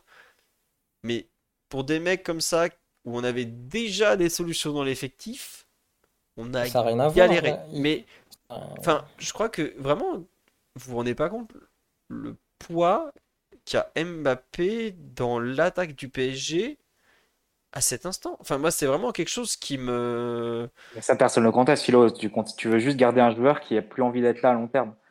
Et euh, qui, euh, qui envoie des sauts de merde sur ses coéquipiers, qui a lancé une polémique par mois sur, depuis, euh, depuis juillet dernier, qui a alerté le club sur sa volonté de non pro- prolonger très exactement six semaines après sa prolongation. Et ça, je suis Euh, d'accord. Mais ça, bah, tu vois. Philo, il a quand même cassé tirer un projet de jeu relation. qui fonctionnait très bien parce qu'il voulait pas jouer neuf, quoi. Non. Euh, Enfin, mais, si, il était pour arrête. le projet de jeu. Arrête. Il Il- était il pas- mais était Philo, pourri. tu- je me rappelle, on, en a, on en a début- débattu à l'époque. Bah T'as ouais, dit, mais, le truc là, le losange avec euh, Mbappé à gauche, etc. C'est, ça marchera pas. mais même le 3-4-3, il, il marchait pas. Il marchait pas Il- non plus, le Mais il, 3-4-3. marchait, mais il marchait bien mieux, Philo. Je te jure qu'il marchait bien mieux. Il y avait des, des- il y avait des matchs moyens euh, avant la Coupe du Monde, là, je me rappelle. Bah, il y en avait pas mal, des matchs pourris. On parle, on parle d'un joueur qui a, qui a, qui a lancé. qui a lancé Et même, moi, je, moi, je te parle de la raison et de la façon de le faire. Euh, Non, mais là, je suis d'accord qu'il y a une Polémique le jour du match face à. Benfica, Philo. Ouais, mais ça, ça- Polémique le jour voilà. du match face à Benfica, dans, lancé dans tous les médias en Mais je- disant qu'il voulait partir. Enfin, Je vais comment vous tu veux, couper le micro à tous veux- les deux, vous êtes trop relous. Ce que je veux mais vous comment dire, tu veux continuer cette relation un an de plus? C'est pas possible. mais parce que t'as un recadrage à faire, qui est évident, ça je, je, je ne le nie pas. Mais la valeur sportive du jeu, on me, fait, on me dit comment ils font les autres. Mais les autres, ils partent ben- pas de rien comme nous si on virait Mbappé, quoi. Je, je Mais- signale que mais- demain, si on virait Mbappé, le mec qui a marqué le plus de buts dans l'effectif l'an dernier dans son club, ça doit être, ça doit être Asensio, pardon. Peut-être Neymar, j'ai encore un doute. C'est pour ça que moi ça me fait flipper, c'est la Mais perte de performance, elle est monstrueuse. C'est ça que vous. Mais, j'ai- J'ai mais l'impression que ça vous- m'ét- ouais, mais ça m'étonne que tu vois plus court terme que nous. Moi, en fait, je, je sais pas comment ils matent, mais moi, si pendant deux ans le PSG gagne pas de titre et tu sens un projet qui se construit, alors je sais que ça peut-être les gens vont se dire, ouais, mais le plus important c'est quand même de gagner, t'es le PSG. Si tu sens une direction collective commune, mecs qui courent ensemble, qui adhèrent au discours du, du club, de l'entraîneur, et qu'il n'y a pas tous les mois ou tous les deux mois un mec qui se plaint dans la presse, qui dit machin, qui accuse un autre partenaire à coup en passant par ses relais médiatiques. Je vais pas, c'est, c'est- ce sera beaucoup plus agréable Mm. qu'une saison où tu es champion ou deux saisons où tu es champion, mais où tu sais qu'il y a trois mecs qui se tirent euh, dans les pattes euh, indirectement parce qu'en plus ils ont ils ont pas le courage de le faire en interne ou de, de- d'aller voir l'entraîneur et de dire euh, et peut-être que oui, je passe trop de temps avec les jeunes et que moi je, je, je suis dans un projet de formation. Mais en fait, être dans un environnement continuellement toxique, même si tu es champion une année sur deux, ça t'amènera pas là où tu veux aller. Et là où tu veux aller, c'est pas que gagner la Ligue 1, c'est être une équipe qui est en quart de finale dans le dernier carré de Ligue des Champions régulièrement. Mais en fait, c'est- depuis quand et regarde, regarde le Real des années 2000. Ils avaient toutes les stars du monde et les mecs étaient Mais là- prolongés et c'était Ah, moi, je suis catastrophique. même, Je te suis parle même pas d'avoir toutes que toi, Raphaël. Moi, je te dis juste, euh, const- en fait, cette histoire de construction, de machin, je suis désolé, mais quand ton entraîneur, il fait des cycles de deux ans, enfin, j'y crois de moins en moins. À part Guardiola qui a la chance de faire des 6-7 ans, Klopp qui a des 6-7 ans, je suis désolé, je n'y crois pas, c'est de la merde, vos histoires Mais sans parler, sans parler construction, Philo, je pense que les deux saisons qu'on a vécues, c'est-à-dire titre de champion avec 80% de matchs qui sont euh, plus mauvais les uns que les autres, élimination en huitième de finale de Ligue des Champions, et même pas victoire en Coupe nationale, et même défaite en Trophée des Champions l'année d'avant, tu penses que c'est quelque chose qu'on n'est pas capable de faire sans, sans Mbappé? Tu penses qu'on n'est pas capable de faire champion bah, et écoute, huitième de finale de Ligue des Champions sans Mbappé? Tu- tu- Franchement, tu te fais, la- tu tu te te fais laver prends- par Reims, tu te fais laver par Angers au parc, à un moment, Philo, c'est bon. Bah, mais allez voir les matchs qu'on a fait sans lui l'an dernier, l'effectif, pas- il va pas Non, mais c'est sans lui, mais dans un effectif où il est présent, c'est ça. C'est ça, évidemment, évidemment. Mais je vous dis pas qu'on a fait des bons matchs. c'est. Loin. Mais il y a le problème, je suis- enfin à, à vous écouter, en fait, Mbappé c'est quoi était le seul dernière- problème l'an dernier? Non, c'est Genre, pas le seul problème. Il incarne, il incarne ce problème comme l'a incarné Neymar par moment, comme l'a incarné Messi par moment, comme l'a incarné euh, la, la direction du PSG par moment. Mais c'est quoi la dernière bonne période collective du PSG sur plus de 4-5 mois? Quand Euh, Non mais alors ça, ça- ça- je pense qu'il faut même remonter à blanc si tu demandes 4-5 Et mois pourtant, de bon. t'avais avais, candidats au Ballon d'Or chaque année dans ton équipe et t'as fait aucune bonne période collective de plus de 4 Mais mois. c'est bien pour ça que je suis pas pour continuer avec 3 ou 4 ballons d'or dans machin. Pour moi, des 3 de devant, on doit en garder qu'un, c'est lui, même si c'est que pour Mais, un ouais, an. mais, mais il a Mais- brûlé le truc, euh, Philo, je veux bien, mais il a, il a brûlé le truc. Il c'est pas, il c'est pas juste, il a dit oui, on devrait s'améliorer. Il y a des manques dans l'effectif, je comprends, et on va, on va bosser. Mais c'est deux mois, il claque une interview où il est pas content. Eh trop. ben, il sera pas content, on s'en fout. Et on me dit, il veut Mais partir. tu- je, Non, je non, te non. fais, je te fais une comparaison. T'es dans une relation sentimentale et tous les deux mois, il y a euh, ta meuf ou ton mec qui dit euh, Ouais, mais non, euh, j'en ai marre, euh, s'il se passe ça, bah moi je vais voir là. Tu fais un effort de fou et deux mois plus tard, il te dit Ouais, mais ça, ça m'énerve aussi, donc je vais peut-être aller voir euh, tel mec parce qu'il est, il fait plus d'efforts que toi dans tel domaine. Et tu fais l'effort dans ce domaine-là, et deux mois après, il dit Ouais, mais non, parce que finalement, moi je veux une maison avec piscine, et lui il a une piscine, mais toi t'as pas de piscine, philo. À un moment, c'est bon, stop. Non, Pas mais content, je, et- je comprends très bien. Je comprends que c'est toxique et tout, et c'est pas bien dans le fond. Mais le, enfin, c'est du foot de haut niveau avec des millions en jeu où ils pensent tous qu'à leur gueule. Arrêtez de croire machin supporter, ils pensent à leur fric et à leur gueule, clairement. Il est comme les autres. Vous croyez qu'ils sont pas Non, tous en train de s'auto-savonner la planche? Mais bien sûr que si. Et la seule tu la grosse différence, et je suis d'accord, il va plus loin que d'autres, Ça, c'est vrai. Il est encore On plus relou à ce niveau-là. Carlos Solaire. hein. Oui, mais euh, Carlos Soler. En fait, le, le souci, c'est que là, tu l'as rendu puissant, donc c'est trop tard. en Bah, fait, tu peux plus maintenant revenir en arrière. Tu l'as rendu tellement puissant. C'est c'est- Enfin, c'est aussi de ta faute. Je dis pas, Philo, que c'est entièrement de la faute de Bappé. hein. Depuis tout à l'heure, combien de fois je suis vu dans le podcast parce que le PSG faisait n'importe quoi. Non, non, mais Tu ça, je l'as suis rendu d'accord. tellement puissant que maintenant, c'est difficile de lui dire, euh, bah en fait, euh, Mais- on va te taper sur la tête et tu vas rien dire, quoi. C'est mort. Mais tu vois, je pense que là où c'est important, il y a un changement de coach, déjà, qui est un truc où je trouve que Mbappé est devenu vraiment euh, euh, euh, néfaste sur certains points. Mais, ouais, je suis d'accord, sur certains points, il est clairement néfaste. Et je trouve que Galtier, à ce niveau-là, a été catastrophique, à, à tenter de mé- ménager le chat, le chou, tout ça, ou vraiment pas bon. Mais euh, le Mbappé de, euh, que Pochettino arrivait très bien à cadrer, où il était ultra performant et tout. euh, c'est le seul truc qu'il a réussi. Les matchs en Ligue 1, ils étaient catastrophiques. C'était mais ça, je te dis pas le contraire. Il y a eu Mais- un coup au Camp Nou contre un Barça qui était en déliquescence. Il y a eu un miracle contre le Bayern où ils doivent te mettre 4-0. Ils ont 38 occasions. euh, Tu passes miraculeusement. À un moment, faut, Attends, faut- tu vois, mais en fait, En- moi, ce que j'ai. Mais Philo, tu as le droit de prendre des joueurs à la place de Mbappé. Mbappé, dans ton budget, Oui, donc c'est je sais. c'est- c'est combien? 50 millions net de salaire par an? Plus la prime de. Enfin, je sais même pas. Je pense que dans les. En termes en brut, tu dois être au-dessus de 200 millions par an quoi, dans le budget du PSG Mbappé. Tu penses que tu euh, tu recrutes pas des joueurs avec ça? Concrètement, si Mbappé part aujourd'hui, avec en plus l'argent de la plus-value qui serait totale, puisque aujourd'hui c'est un joueur qui a plus d'amortissement euh, Résiduel. tu, Mais tu refais, tu refais toute l'équipe en long en large, tu plus de budget. C'est comme si tu étais dans Football Manager. Tu pourrais recruter qui tu veux euh, en termes financiers, j'entends. Évidemment, il faut ensuite convaincre les joueurs et convaincre les clubs. Mais globalement, tu n'aurais plus de restrictions, tu n'aurais plus de limites à ce niveau-là. Tu penses que tu peux pas faire une bonne équipe sans, avec ça, dans ces conditions? Et on on n'est pas dans, une, dans un contexte où en plus on lâcherait Mbappé euh, dernière semaine d'août, en étant pris euh, au dépourvu, etc. Là, tu as vraiment tout l'été pour, euh, pour, euh, essayer, pour essayer de le remplacer. Tu n'es même pas obligé de cramer toute l'enveloppe ou, on tout le budget libéré dès cet été. Donc, mais Jamais contester la valeur du joueur. hein. C'est un joueur, euh, il y en a un par génération comme ça. Il est déterminant. Il peut faire gagner n'importe quel match. Je le sais bien. Mais justement, pour le remplacer, c'est pas un. Enfin, limite, tu vois, tu prends. Je vais prendre un exemple très bête. Mbappé, pour moi, il a trois trucs qui le rend hors norme. C'est qu'il a, un, il met les buts, comme l'élite. Deux, il percute comme l'élite. Et trois, il, a- il attaque la profondeur comme l'élite.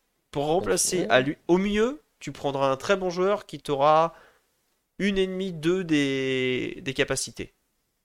Mais, enfin, sachant que tu as toujours le poids Neymar dans l'effectif où tu sais jamais ce que tu vas avoir, est-ce que tu auras euh, le Neymar de, de- du début de saison, le Neymar euh, post-Coupe du Monde où il n'y a rien à en tirer, le Neymar de Pochettino, là, c'était carrément euh, l'abandon le plus total.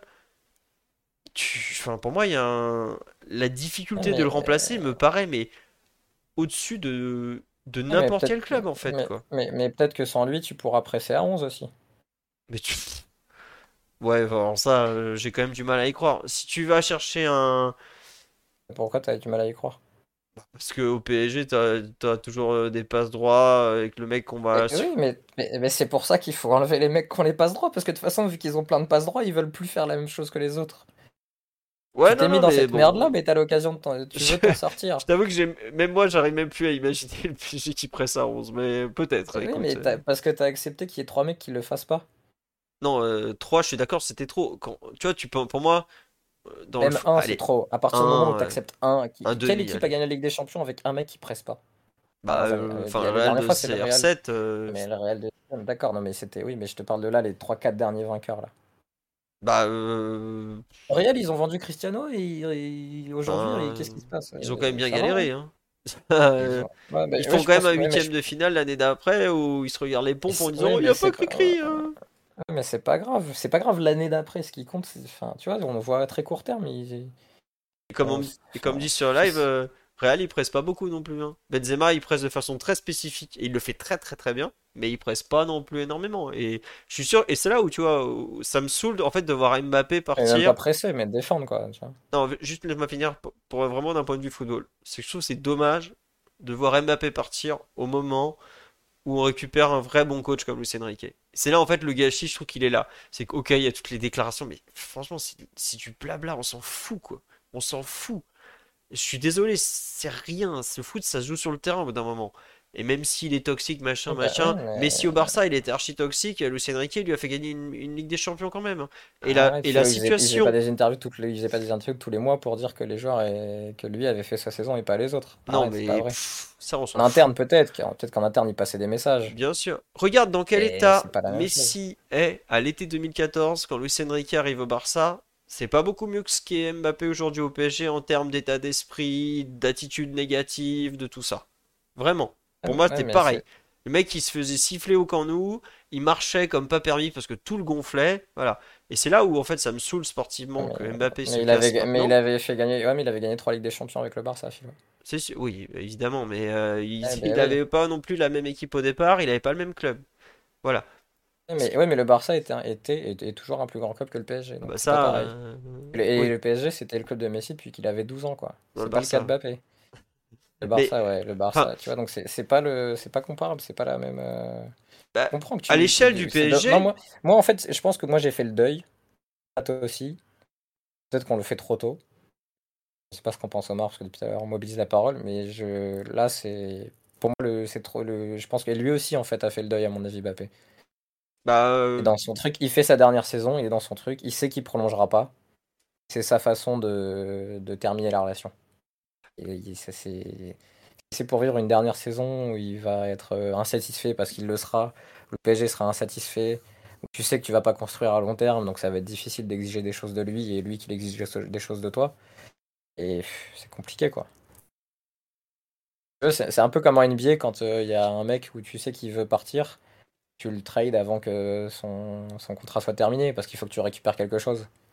Ça me fait ouais, non, c'est ça, c'est ça. Mais après, tu vois, euh, déjà, on verra s'il part ou pas, parce que bon, lui, euh, il est quand même euh, visiblement entêté à l'idée de, de finir sa saison.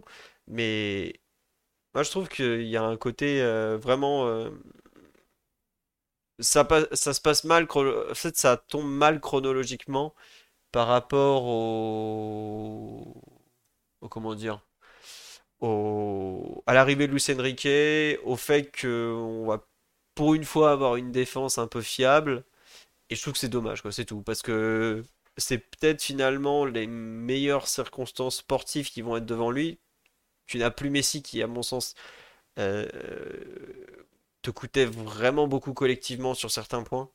Euh, tu sais pas trop où Neymar va être, parce que je suis pas certain que Luis Enrique compte tant que ça sur lui au final, notamment par rapport à certaines déclarations ou l'état du, joueur et tout ça.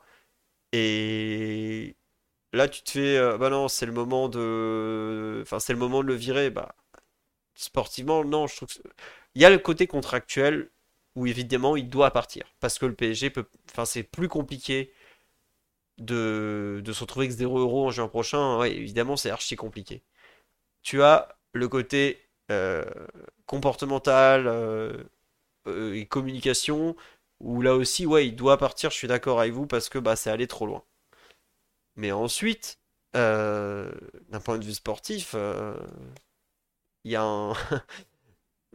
Pour moi, c'est peut-être la meilleure période que Mbappé peut espérer, à savoir un entraîneur qui sait jouer rapidement, qui s'est joué vite vers l'avant, qui correspond totalement aux forces de Mbappé. Un entraîneur qui a quand même très bien su utiliser quelques individualités offensives dans sa carrière. Donc, c'est un peu dommage. Omar, est-ce que tu peux m'aider, slash donner ton avis? Des gens se demandent où tu en es. Est-ce que tu, tu, tu fais Ah partie? non, j'ai- j'ai- j'ai- j'étais là, mais le club des avocats du, de, de- de Nasser a- avait décidé de ne pas laisser parler les autres. Donc, j'ai écouté, religieusement. Après, le, pas le club a plutôt bien réussi son coup, du coup, parce que pour le coup, euh, maintenant, c'est Mbappé qui personnifie absolument toutes les tares du PSG. Je crois qu'il y a un petit, un petit reversement de la, de la réalité, même s'il y a des choses, il y a des choses qui s'entendent et, qui sont difficiles à, à aller à, la- à, à rebours, mais euh, il y a plusieurs volets. Le premier sur le volet adverse, euh, sur le volet euh, sportif, pardon. Enfin, c'est, enfin, arrêtons. Enfin, la capacité de recruter du PSG depuis trois, au moins trois saisons, elle est très limite. J'ai beaucoup de mal à imaginer qu'on puisse réinventer une équipe en quatre semaines dont tu ferais partir possiblement 70% de ta capacité décisive, tu vois. J'ai beaucoup de mal. Après, c'est peut-être moi qui qui suis pas assez open sur la question, mais j'ai pas confiance aux gens en place pour faire ça. Ça, c'est le premier truc. Le, second, qui je pense est, est un petit peu le, point d'ancrage de, de cette putain de guerre d'ego à laquelle on assiste et qui, qui, pour le coup a bien trop duré, c'est que si spleen il y a du côté de Mbappé, bah le spleen il existe au moins depuis, depuis août 2021. D'aucuns diront que c'est c'est trop long, mais euh, vous faisiez un parallèle avec le Real. À Cristiano Ronaldo, il a eu des affaires absolument tous les ans. Il s'est plaint de son salaire, il s'est fait siffler par son stade. Il a, il a gagné dans ce club-là cinq ballons d'or, autant de Ligue des Champions et, et un record de but qui sera probablement jamais battu. Enfin, tous les grands joueurs ne se ressemblent pas. Et je pense que Mbappé, il ressemble plutôt à cette caste-là. Il va avoir un côté boudeur, probablement frondeur, parce qu'en réalité, il y a aussi, euh, et moi je dis pas que c'est bien ou c'est mal, il y a beaucoup de franchise dans ce qu'il dit. S'il avait dit on a, on a un super effectif, on n'est pas passé loin de la Ligue des Champions, moi perso, j'aurais aucun respect pour lui. Je préfère qu'il dise bon bah c'est notre plafond de verre, parce que unanimement, personne qui suit le PSG ne peut penser autrement. Après, on n'a pas tous le même rôle au sein du club. Bien sûr que ça a un autre impact quand c'est lui, mais je trouve que ses prises de parole, aussi euh, malaisantes soit, qu'elles soient, sont pour le coup assez franches et il déroge pas trop dans la réalité de sa ligne de conduite. Mais Omar, quand il se désolidarise de Luis Campos dès qu'il évoque les mercatos qui n'ont pas fonctionné alors que c'est lui qui l'a voulu au club. Euh, ben c'est pas grave en fait, qu'est-ce que tu veux que je te dise moi? C'est pas grave. Euh, Luis Campos, il s'en désolidarise lui-même. Il a dit j'ai fait un mauvais mercato. Ah mais c'est facile parce que non mais mais, c'est facile pour qui? Pour Luis Campos ou pour Mbappé du coup? Pour Mbappé c'est facile. Mais tu veux qu'ils disent quoi? Qu'ils défendent un truc que même le principal concerné a dit que j'ai pas fait un bon mercato? Non mais dans ces cas-là tu dis pas moi je me contente juste de jouer au foot. C'est toi qui as nommé le directeur sportif du club. Bah, en fait, compte comment c'est lunaire déjà rien que le, fait de le dire. non mais ça c'est ça c'est ça c'est c'est le Paris Saint-Germain. Hein. Enfin je, moi si si on doit en vouloir à quelqu'un c'est le, management du club qui a décidé. En fait là là on, je, me suis en fait je change de camp parce que je me rends compte qu'on est sur un discours droite gauche et là je suis dans la partie de droite sur la responsabilité individuelle du joueur alors qu'Omar pointe du doigt les problèmes systémiques. Donc là, je suis dans la team Omar et en fait, je vote pour que Mbappé soit le capitaine du PSG jusqu'en 2028. Que ce midi, c'est game Attends, on va y venir, on va y arriver parce que c'est. Mais c'est Mbappé qui a une vision ultra individualiste comme ça du, rôle de footballeur. Ah, Moi, j'ai la vision non mais euh, du sport collectif où tout le monde est ensemble, tout le monde partage. Non mais Mbappé, c'est c'est le football NBA. C'est euh, je suis le le, le, joueur de la franchise et tous ces trucs merdiques là qui sont. Eh ben ouais, mais le truc c'est que le foot c'est pas du basket, hein, Omar. Mais, mais, moi je suis totalement d'accord. Le foot c'est pas le basket, hein, le foot c'est dans les quatre façons connectées.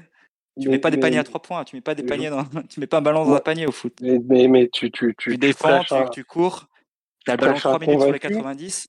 Je suis entièrement d'accord avec ça, mais c'est aussi euh, quelque part euh, un enfant de son époque et il s'est il s'est rendu il s'est rendu plus grand que, que, le club, au terme sportif et administratif. Et moi, je préfère rester sur le sportif parce que j'ai l'impression que tout le monde veut passer à autre chose parce qu'on est saoulé à cause de, conférences sportives et de conférences de presse, pardon, et du reste. Mais Philo disait tout à l'heure, en fait, dans le foot, il y a des matchs. Et je vous assure que la doublette Ekitike-Asensio va pas faire trembler la Ligue 1. Mais vous enfin, donc Mbappé il part et on le remplace pas du coup. mais, mais, moi je sais pas. Moi je sais pas. Moi j'ai déjà j'ai vu j'ai vu Ibrahimovic pas remplacé. Euh, j'ai vu des, des, milieux de terrain qui devaient tout casser, qui sont venus en Ligue 1, qui sont bah, regarde, par la, Cavani fait 50 buts dans la saison où Ibrahim la saison, la saison qui suit le départ d'Ibra, tu fais quand même un de tes meilleurs matchs dans, dans l'histoire de la Coupe d'Europe où tu bats le Barça 4-0 à domicile. Mm. Ouais, non, mais oui, il y a la remontada derrière, mais, bien sûr. mais, Tu, prends, tu prends un point de détail. Je te parle du recrutement qui a été fait en, en guise de remplacement qui avait exactement les mêmes, euh, c'était les mêmes mots qui étaient utilisés. On va pouvoir refaire une équipe je passe les noms du musée des aurores qui a été recruté à ce moment-là. Moi, après, a après, au- moment où on se parle, je que suis pas sûr. Je suis pas sûr que si Mbappé part, bah tu vas prendre Bernardo, Harry Kane, Osimhen et je sais pas qui d'autre. J'ai un peu de mal à y croire. Maintenant, ça c'est autre chose. Après, à première lecture, parce que c'est quand même ça de, de dont on se parle, l'interview m'a pas choqué outre mesure. J'ai eu l'impression de la lire mille fois venant Non, de la même personne. Mais c'est le Mais- souci, c'est le mille fois, quoi. Bah euh, ouais, je, je- j'en conviens. Après, est-ce qu'aujourd'hui, il vaut mieux avoir Mbappé dans l'équipe actuelle du Paris Saint-Germain? Je continue de penser que oui. Je continue après- de penser que oui. Je, je me trompe peut-être, hein, mais je, moi- moi, préfère l'avoir. logique, euh, une, c'est une logique purement financière, en fait. C'est qu'il va partir soit cet été, soit l'été prochain. Comment tu fais pour éviter de passer de Mbappé, euh, Mbappé projet à rien parce que tu auras 0 euro bah, T'anticipes d'un an et c'est tout. Mais je... Mais en fait, s'il n'y avait pas le problème de contrat, euh, moi je dirais il faut garder Mbappé. Quoi. mais t'as vu ce que vous avez vu ce que Mbappé pense de ses partenaires? Enfin, Comment tu peux Mais- imaginer Mais que, tu lui a envie de rester, que lui euh, Mais, mais, se mais, dans mais cette tu- équipe et que sportivement ça va bien se passer dans le vestiaire, etc. tu penses bien pire. Tu, tu penses- tu penses Bah, bien sauf que moi, c'est pas moi Mais- qui fais les passes à Carlos. Mais- Bah, lui non plus, il il a a pas pu les encore- faire. il a- il a pas encore croisé euh, Lee Kang-in et peut-être que ça va être Love at First Sight et que tout va changer, tu vois. Après, au-delà, au-delà, au-delà de la blague, la valeur euh, de l'effectif de l'année dernière, sportivement, elle est misérable. Elle est misérable. Il faut pas, il, il faut pas qu'on se cache. Et, et je ne l'exonère pas Mbappé en disant euh, il a été top et, et convoquer ses stats, c'est pas, si pas lui pas pris 100 rendre millions de primes à la signature, peut-être que ça nous aurait aidé à prendre autre chose que Kitike et Carlos Soler aussi. Hein, mais c'est Ouais. Les- joueurs. enfin, c'est les joueurs qui sont ultra individualistes et qui pensent pas au projet du club. Mais après, Enfin, après si toi, au projet du club quand ça te permet d'être ton père qui fait les compositions des U12, quand ça te permet de mettre euh, ton pote à la communication du club, quand ça te permet de mettre euh, celui qui t'a découvert à Monaco euh, à la direction sportive du club. Ouais, là, pour le coup, les, les, les joueurs pensent au club. Mais quand ça leur permet de, de faire du business à côté. Quand t'as la mère qui peut faire venir Cherki en janvier, on n'a pas parlé de ça. Mais c'est un bon scandale aussi. Le fait que, la un mère allait se faire un un billet, un super billet sur un joueur qui un allait signer au PSG. Il a, il, a, il, a, il a sa place dans l'effectif du PSG, hein, c'est navré, mais, euh, mais Ryan Cherki, Ah bah oui, parce euh, que, moi, parce je, que Cherki allait je- prendre la place de Messi, c'est bien connu. Mais... mais, mais je parle pas de Messi. Bah, si tu le signes, c'est pour 5 Il ans voulait- quand même. Moi, je vois juste Ouais. la famille Mbappé qui voulait faire une nouvelle fois un billet sur le dos du PSG cet, cet Ah, hiver mais- avec un joueur Ouais. qui allait Ah, rejoindre l'écurie de Madame Lamary. que tu as, que tu as besoin ça ou d'une Georges. Mendes, Eh, euh, doucement, doucement, on vous entend T'étais pour, t'étais pour son départ dès 2020, Mathieu. Prends une tisane, tout va bien se passer. On va faire cette saison tous ensemble avec Kylian et on sera à Wembley euh, en mai 2024. En juin, en juin, c'est le 1er juin la En juin, en juin, si tu veux. Et on ira au Ikea à côté, vous allez voir, il est top. Voilà. Mais On non, ira mais voir Philo et tout va bien se passer. Exactement.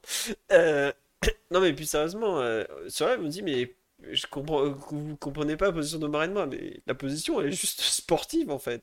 C'est juste que Omar et moi, on est très inquiets Euh, à l'idée de voir comment ce club, qui est quand même euh, a du mal à recruter des grands joueurs, ce qui a le problème de la Ligue 1 qui, à mon sens, s'est encore plus creusé avec l'essor euh, de la première ligue. Avoir, avoir Comment Mbappé, Neymar Messi, ça t'a pas aidé à recruter des grands joueurs non plus. hein.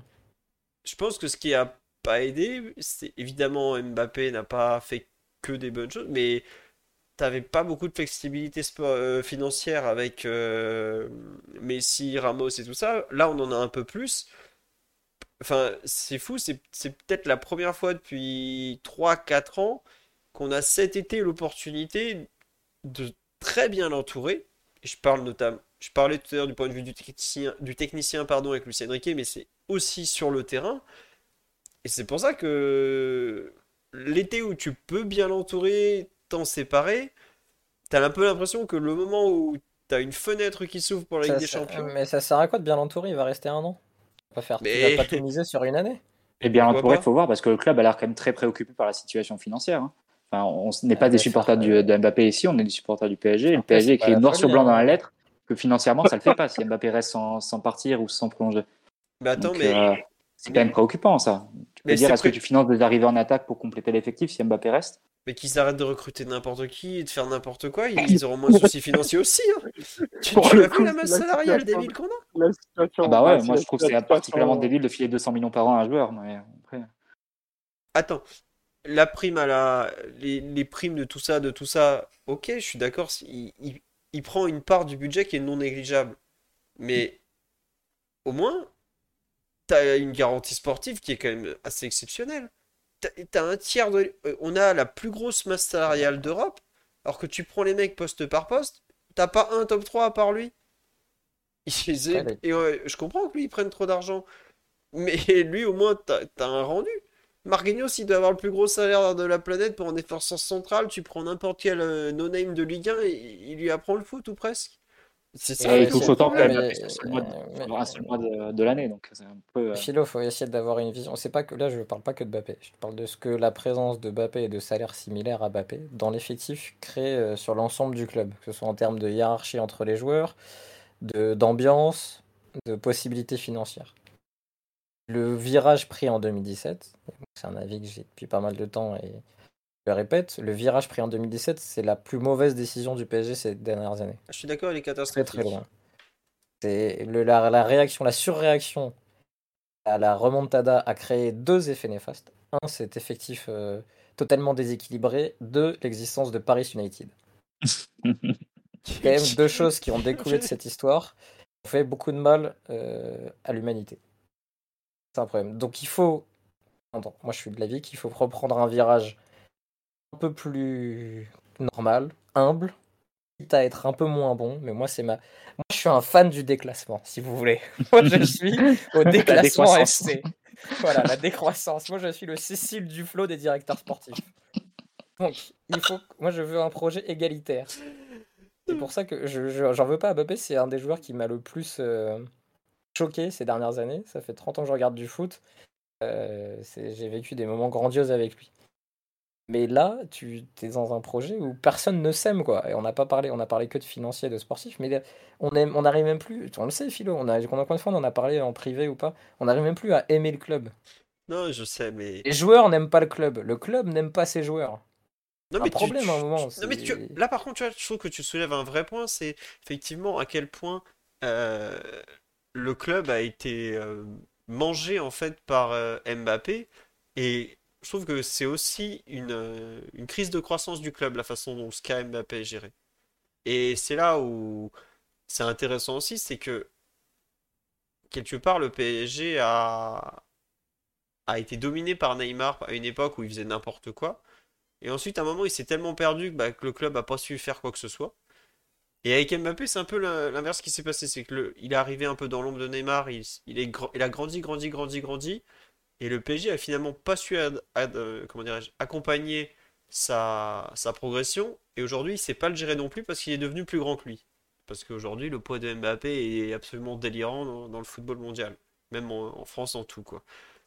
Et je suis d'accord avec toi que il y a un côté très malsain. Mais au bout d'un moment, si le PSG veut devenir un des plus grands clubs de la planète, ce qu'il n'est pas encore, s'il veut être l'égal du Real Madrid, du Barça ou de je ne sais qui, il doit aussi apprendre à Tu gérer seras- ce mais, genre tu, de cas. mais tu seras jamais l'égal du Real Mais du Barça, pourquoi Philo. Pourquoi tu peux pas l'être? Parce que c'est, tu, tu peux viser City, Mais tu non, peux viser Chelsea, mais tu seras pas le Real ou le Barça. Historiquement, c'est impossible. bah tu peux. Oh, bah attends, euh, bien Tu sûr seras que pas Manchester. United, tu seras pas Liverpool. euh, Non. pour des raisons Et si, diverses. et Tu- si tu vas être le Real. Madrid, le Real a vendu Ronaldo en 2018. Hein. Et ils avaient personne pour. Real. Ils ont remplacé par Mariano. hein. Tes modèles, c'est des clubs qui sont qui ont émergé beaucoup plus tard et beaucoup plus soudainement.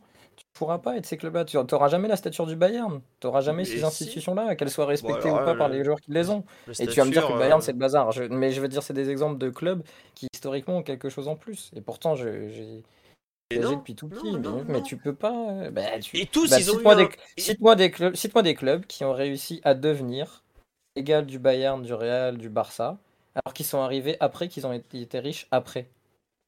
Alors, je te dis pas des clubs qui sont euh, devenus. euh, Tu vois, par exemple, je vais te prendre un exemple tout bête.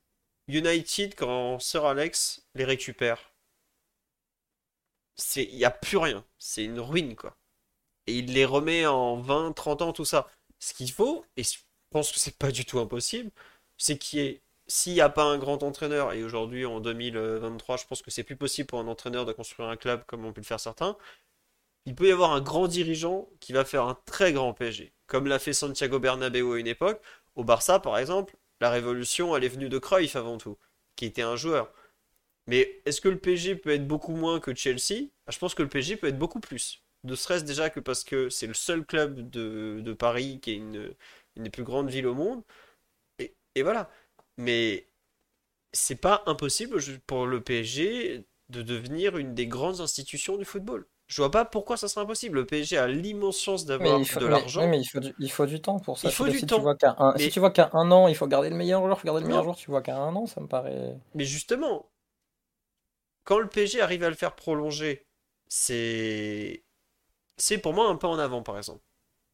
Après, le problème, c'est que on a été dépassé, je pense, par cette prolongation. Enfin, quand je dis on, c'est le PSG. hein. Je m'inclus dedans en tant que supporter. On a été, euh, on était heureux, tout ça, c'était cool, mais on a été dépassé. Mais est-ce que si le PSG, par exemple, dans un cas tout à fait improbable, où il parvient encore à le prolonger, Mbappé, et moi je mets pas de côté cette possibilité parce que honnêtement, qui croyait qu'on était en, en- il y a un an et demi, absolument personne. Donc pourquoi pas? Tu, à mon sens, as l'opportunité de grandir beaucoup dans la foulée d'un joueur, alors qui certes est régulièrement insupportable. Ça, je vais pas vous dire le contraire. Euh, il a- me fait faire des dizaines d'articles que je peux même pas faire. Je vous le dis honnêtement. Mais en fait, je trouve qu'il y a un, côté euh, un peu trop facile à dire, bon, euh, oh là, il nous a trop fait chier, il s'en va, comme ça on est tranquille. Mais euh, C'est même pas qui, c'est pas Si, qui si, fait attends, chier, attends, je finis. tu vas voir. Ouais. Ce que je veux dire, c'est que on aura, on a de plus en plus des, des très grands joueurs qui se starisent énormément. Cristiano Ronaldo est l'incarnation absolue de ce genre de choses. Mais le Manchester ou le Real, ils ont viré Cristiano quand il était trop vieux ou que ça, ils ont estimé que ça valait pas le coup.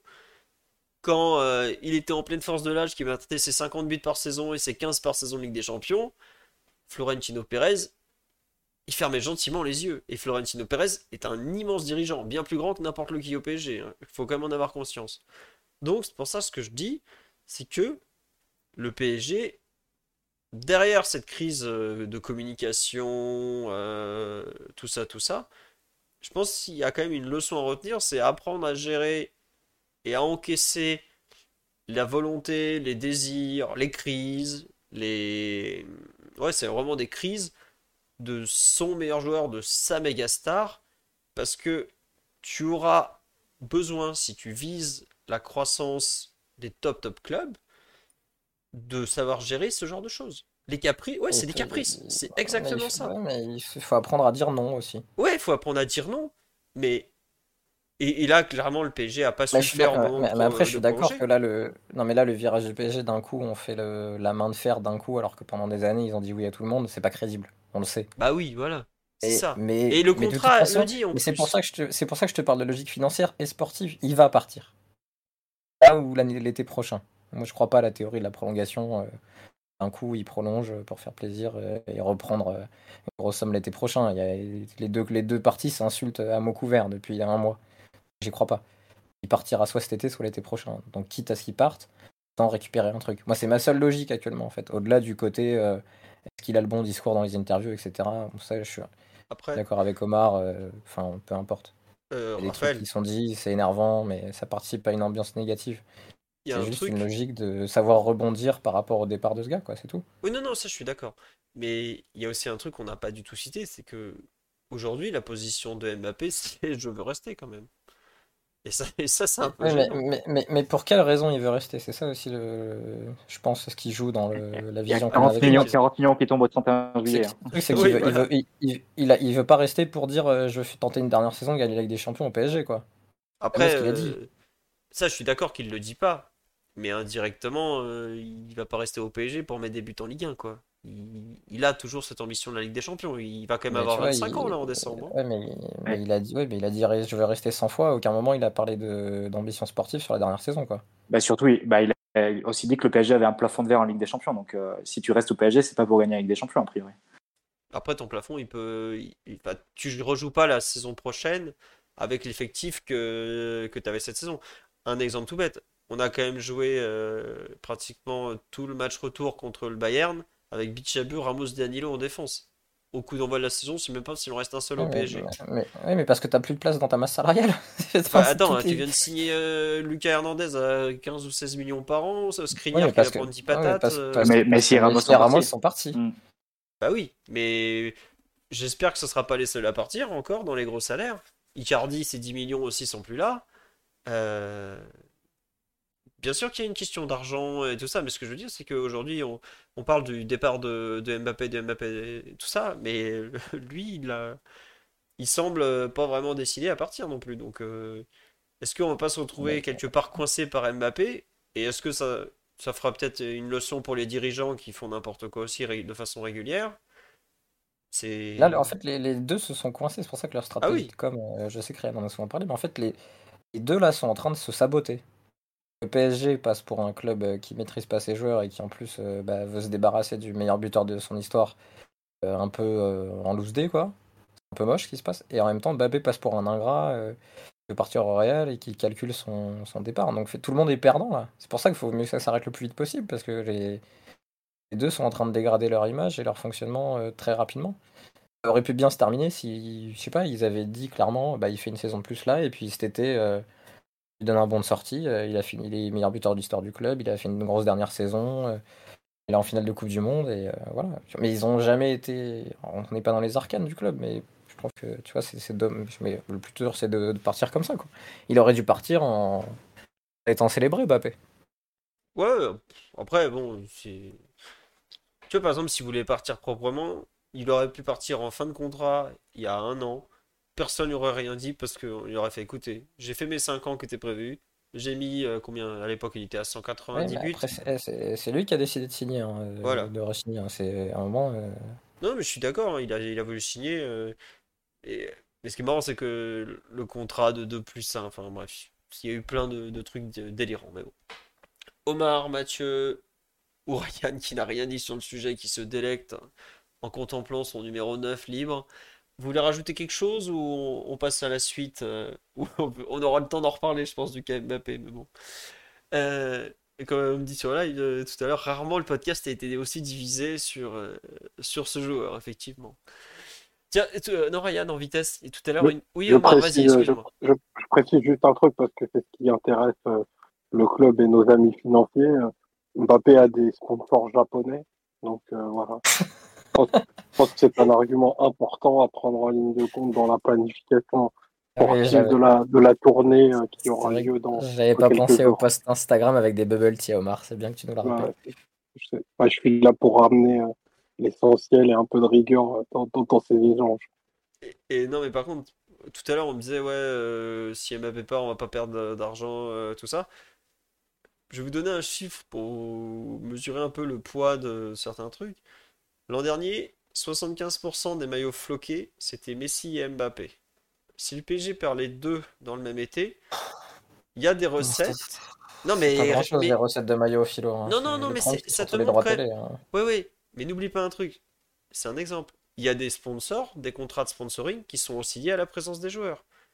Mbappé est un joueur qui rapporte de l'argent aussi. C'est comme Messi. Ça, ça te rapporte pas 200 millions par an. hein. Non, évidemment. Mais De l'argent, c'est ce que tu veux nous dire en fait. ouais, mais dans le départ de Mbappé et de Messi, qui lui était pour le coup, je pense, nécessaire, t'as quand même l'idée de fond de redimensionnement du projet qui est non négligeable à mon sens. Voilà, Soit, soit, Ouais. soit cet été, soit l'année prochaine. Ouais, bah Mais- moi je préfère que le projet soit le plus gros possible quand même. Est-ce que la priorité, ce serait pas quand même d'avoir une équipe qu'on a envie de voir jouer, quoi? Bah, ça, on se met devant le match, on, est, on, est, on se dit, euh, waouh, Mais je suis vivant, tu vois. ouais, mais enfin, c'est ça que je comprends pas, c'est à, à quel moment Mbappé peut pas faire partie d'une équipe que tu as envie de voir jouer en fait? Parce qu'il va partir. Avec le brassard de capitaine aussi. Non, non, ça le brassard, non. Non, Il mais. est deuxième capitaine hein, d'équipe. Oh là là, merde. Enfin, le capitana, ça, Je- déteste quel- tellement quel- ce tabac que bon. Ouais, quoi, enfin, Quel joueur parmi les meilleurs joueurs du monde est parti dans l'histoire du foot ces dernières années à 25 ans libre? Ouais, il n'y en a pas eu beaucoup. hein. Euh, bah, t'aurais pu avoir. euh, Non, t'as Ah, la... Tony Kroos, non? Non, Kroos, justement, il, euh, il est parti à un an de la fin. Le Bayern a dit. après, Non, Michael Balak. euh, Justement, parle ça a des- été un des je parle drames. des profils vraiment top 3, top 5 mondiaux. hein. Bah, Je- quand il, quand il part en Bah, 2006. gros, à euh, son poste. euh, Non, mais à son poste, mais c'est pas un. Lewandowski au Bayern. J'adore Kroos, mais c'est pas un joueur. euh, C'est pas Mbappé, quoi. On me dit sur live Lewandowski. au Lewandowski. Bayern. Ouais. Mais il- ouais, ouais. ouais. Après, c'est Dortmund, quoi. Après, la Bundesliga, euh, les 17 autres équipes sont les, les fournisseurs du Bayern. Donc, euh, je- C'était, c'était. Non, et sinon, pour te répondre, dans les joueurs importants, t'as quand même eu euh, Alaba, qui est parti libre du Bayern, qui est quand même. Mais, respe- mais les gars, respe- après, là, c'est vous qui respectez pas Mbappé. Qu'est-ce que vous me parlez d'un latéral à gauche, euh, très bon joueur, mais qu'est-ce que vous me racontez? Je parle de Mbappé, je vous parle de. Oui. C'est comme si vous me disiez euh, Ronaldo ou Wayne Rooney à son top ou Francesco Totti qui part libre du, du- de la Roma, quoi. Non, mais tu me demandais des. C'est rare, mais il y a quelques euh, top joueurs qui, comme ça, se retrouvent un peu libres. euh. Mais c'est vrai que c'est très, très rare. bah, LeBron James, hein, quand même. hein, voilà. Vas-y, lui. Mec, c'est. c'est- Remarque qu'il nous reparle de son sport de préau, là, franchement, c'est. euh, Attends qu'il nous dit.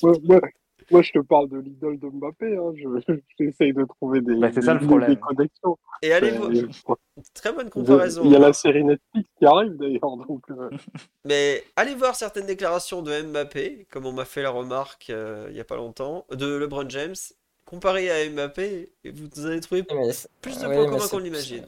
Mais le sport ne fonctionne pas du tout de la même façon euh, sur le Ça, plan des vrai. contrats, donc c'est incomparable. euh. Est-ce que Omar saurait ce que que pour- euh, lui a glissé comme conseil Kim Kardashian lors de la dernière euh, Full White euh, partie euh, auquel a participé Mbappé? Ah, C'est peut-être là euh, que son destin et son futur s'est écrit. euh, là où tu iras, j'irai. Je serai avec toi. Et elle lui a donné son numéro de téléphone. Euh, pour finir sur ce, ce long débat Mbappé qui a enflammé le podcast, Ryan, tu le prends quand même toujours au Real Madrid ou, ou tu as été dégoûté parce que Mbappé euh, parle trop? Non, bah, je pense, de toute façon, je pense que son attitude là, elle est, elle est un peu forcée, ça lui correspond pas totalement. Et je, je- je pense que si demain il change de club, il aura pas, il aura pas cette attitude là. Là, j'ai l'impression qu'il est un peu en train de forcer, euh, de casser une relation et de, forcer une, porte de sortie. Mais je pense quand même que il y a encore un ou deux virages à faire avant d'y arriver, parce que là, il me semble que si du côté de Paris, ça a l'air posé, c'est-à-dire que déjà l'ultimatum, il est, il est out, tout le monde est au courant. Du côté de Mbappé, il n'a pas encore bifurqué sur sa position de je reste à Paris la saison prochaine. Donc, je suis curieux de voir comment ça va évoluer en fait. Bah écoute, ça tombe bien, il nous reste encore presque deux mois de mercato. Ça va être passionnant, dis donc. Euh, bah, j'avais prévu un autre thème, mais je sais pas s'il est pas un peu tard. Ouais, c'est quoi le thème philo? Non, c'était un peu le, le point sur euh, le reste des recrues, mais effectivement, Ouais, euh, qui, qui recrutait après Mbappé? Je pense que ça, c'est le bon thème. bah vas-y, tiens, euh, je suis pas obligé, voulu fais faire le malin là. Euh, tiens, on nous demande le 17 possiblement, est-ce qu'il sera de retour à l'entraînement? Oui, j'imagine pas du tout chez la reprise. Bah surtout pour une, personne qui arrête pas de dire que euh, veut faire la saison, euh, il- bien sûr qu'il va se pointer, il va pas se mettre à la faute euh, de façon aussi bête quoi. Oui, euh, tu voulais dire un nom pour remplacer Kylian Mobutu comme on me l'a souligné, mais surnommé sur le live tout à l'heure? pour, revenir au, au sportif, euh, donc on- tu t'as parlé de la difficulté de remplacer Mbappé, Philo, par un joueur ou par deux ou par trois. Il faut surtout équilibrer le secteur offensif avec des joueurs qui demandent dans les pieds et des joueurs qui demandent profondeur. Et la première question, c'est qui est ton neuf? Il y a quand même des pistes très très différentes. Entre Osimhen, Colomwani et Kane. Disons que tu as une échelle de joueurs neufs ou de joueurs mobiles. Il va, disons, du plus mobile, Colomwani, au, au plus axial, Kane, mais qui décroche beaucoup, alors qu'Osimhen est un joueur avec plus de, de profondeur de surface. Tu as trois options très différentes, et selon l'option que tu vas choisir pour ton profil de neuf, qui peut découler du départ de Mbappé ou non, tu vas devoir aussi choisir autour des ailiers, alors qu'on parle de Gift Orban euh, sur le chat, euh, tranquille, hein, c'est un peu tôt pour lui. Oui, mais Euh, si il va une personne choisir des... qui nous le propose tous les lives depuis un mois et Je pense demi. que c'est c'est son agent. Et il va falloir choisir des joueurs aussi autour par rapport au profil de ton neuf. Donc il va falloir faire quelque chose de cohérent. Ce qui est bien, c'est que si tu remplaces Mbappé, donc s'il part dans deux semaines, disons Mbappé, tu remplaces par deux trois joueurs, tu peux avoir une cohérence entre les deux trois joueurs que tu recrutes. pour ça que euh, moi, je, au-delà de, de- de- des déclarations, du fait qu'il veuille partir, c'est le timing qui te permet de construire et d'accélérer un petit peu euh, l'après-Bappé, parce que l'après-Bappé va exister. Donc, par rapport à tu vois, c'est ça qui est difficile pour le PSG, parce que je pense qu'il faut qu'ils choisissent 3-4 scénarios par rapport aux 9 qu'ils vont choisir, parce que c'est le 9 qui va dé- déterminer le reste. Si t'as Colomwani, bah, tu vas avoir besoin de joueurs qui sont sur les côtés, sont quand même attirés plus par le but, parce que Colomwani l'est moins. Si t'as Ozymen, il va te falloir côté des profils créatifs parce qu'Ozymen l'est moins. Si t'as Kane, tu peux avoir autour de Kane des joueurs capables de prendre la profondeur parce que lui, c'est 9 qui va être capable de décrocher. Donc c'est là que t'as déjà 3-4 scénarios intéressants, sachant que Kane, je pense, pour Luis Enrique, serait une option euh, totalement valable parce que Luis Enrique aime jouer avec des 9 euh, qui s'éloignent un peu du but. Euh, il l'a fait souvent, notamment avec l'Espagne, quand il n'avait pas d'option de 9 euh, classique convaincante. Donc ça, c'est ce qui m'intéresse le plus. Mais c'est ce qui m'intéresse le plus et c'est aussi pour ça que j'espère que le PSG et Mbappé vont réussir à trouver quelque part un terrain d'entente qui permet d'avancer à tout le monde. C'est pour que tout le monde puisse avancer. Ça, ce sera intéressant de voir comment le PSG va se reconstruire. Donc plutôt que choisir euh, je veux tel joueur, tel joueur, en fait, c'est quasiment des doublettes ou des triplettes qu'il faut réussir à trouver. Ça parle de Barcola que j'aime beaucoup, mais pareil, c'est un peu tôt. Je pense que ce serait le brûler que de le prendre euh, si tôt. Donc euh, si vous avez des idées de doublettes, Mais tu vois, par exemple, ce que tu dis sur la doublette, et je suis entièrement d'accord avec toi. Par exemple, si tu perds Mbappé, que tu te retrouves avec, je sais pas, Neymar, Kane et Bernardo, mais c'est catastrophique comme triplette, je trouve. en Ligue 1, mais- ça va, mais après. euh, Oui, en, Ligue 1, t'as un talent qui est, qui est au-dessus, voilà. Mais par exemple, Neymar, Kane, Bernardo, t'as pas de course en profondeur du tout, t'as pas de percussion trop, même parce que bah faut quand même réaliser que Neymar euh, va sur ses 32 et que Bernardo va attaquer les 30 et n'est plus un, un ailier feu follet comme il l'a été des fois au tout début de sa carrière. Pour moi, t'as des associations effectivement qui vont pas du tout. Bernardo Silva semble euh, le le comment dirais-je le dossier le plus avancé, mais il faudra convaincre City. Oui, Ryan? Non, j'a- j'allais dire, euh, là, vous êtes dans une logique de, former l'attaque dès cet, été, mais il y a aussi la possibilité que ça se fasse euh, sur deux saisons, que par exemple, ou trois saisons, et que le joueur qui fasse les courses en profondeur ou le joueur qui soit là pour compléter le numéro 9 qui vient cet été, il soit recruté plus tard. Ouais, mais, mais les joueurs s'éternisent pas beaucoup au PSG, euh, Ryan. C'est pour ça que j'aimerais qu'ils arrivent ensemble pour pouvoir, euh, tu vois, vivre le plus de temps ensemble, quoi. Euh, Sportivement, ça, je suis complètement d'accord Ouais. avec toi. hein, mais euh, moi, je pense que c'est peut-être plus intelligent d'aller chercher le meilleur joueur que tu peux trouver cet été. C'est-à-dire que si Mhm. c'est par exemple, tu arrives à choper Harry Kane, va Ouais. recruter Harry Kane. Il va te mettre 40 buts si c'est pas plus dans la saison. Et combien de temps il reste chez toi? Bah, peut-être qu'il reste 3 ans ou 4 ans, 4 ans, mais c'est bien déjà. hein, C'est pas mal. Pour un après Mbappé euh, où tu, tu pars dans le flou, si, c'est- si, le, si ça se produit, parce qu'on n'est pas encore sûr que, que ça se fasse euh, dès cet été, ça me semble quand même pas mal. Et après, je suis d'accord avec toi, il faut effectivement un équilibre entre profondeur et joueurs qui demandent le ballon dans les pieds, mais peut-être que tu as une saison où ton équipe n'est pas très équilibrée, mais que la saison d'après, tu vas aller chercher ce joueur euh, qui te manque. Et Je- comme en plus vous parliez tout à l'heure un petit peu de, surtout toi Raphaël, sur le fait de, de, de reconstruire et de prendre un peu du temps et d'avoir une, une phase de transition. Mhm. Il me semble en tout cas, moi je n'irais pas forcément chercher deux joueurs qui se complètent dès cet été. J'irais plus chercher le meilleur joueur que je peux attraper cet été. Et Tu le- peux en trouver un qui le complète déjà aussi bien, tu vois, si tu. peux, Ça tu dépend de ton, ton ordre. Ouais, bien sûr, tu peux. Mais si tu pars du principe que peut-être Neymar euh, euh, quitte le navire l'an prochain, admettons, ou dans deux saisons, peut-être que tu, tu vois, tu le recrutes, tu le joues un peu comme ça, quoi. C'est-à-dire que tu, re- tu remplaces Mbappé cette année et tu cherches un joueur qui va compléter le remplaçant de Mbappé l'année prochaine. Mais Ce qui veut dire que tu peux avoir un Lee Kangin titulaire pendant un an ou Asensio et Oh là là. Ouais.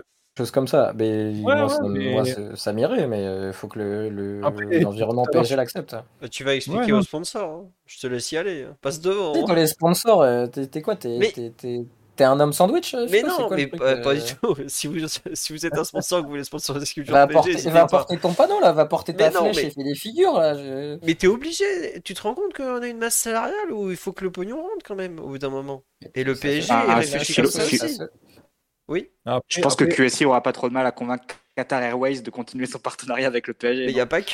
C'est ça le problème. Bah, c'est quand même le principal sponsor du club. Ouais, mais Bah- Philou, en vrai, en vrai t'as- demain, tu as Mbappé qui part, bon, mais tu te retrouves avec une attaque Neymar, Kane, Kang-in. C'est euh, c'est pas non plus là, tu vois, t'es pas. Non, mais moi, pas le- kiffé non non, mais c'est- le contexte Ligue des Champions, là.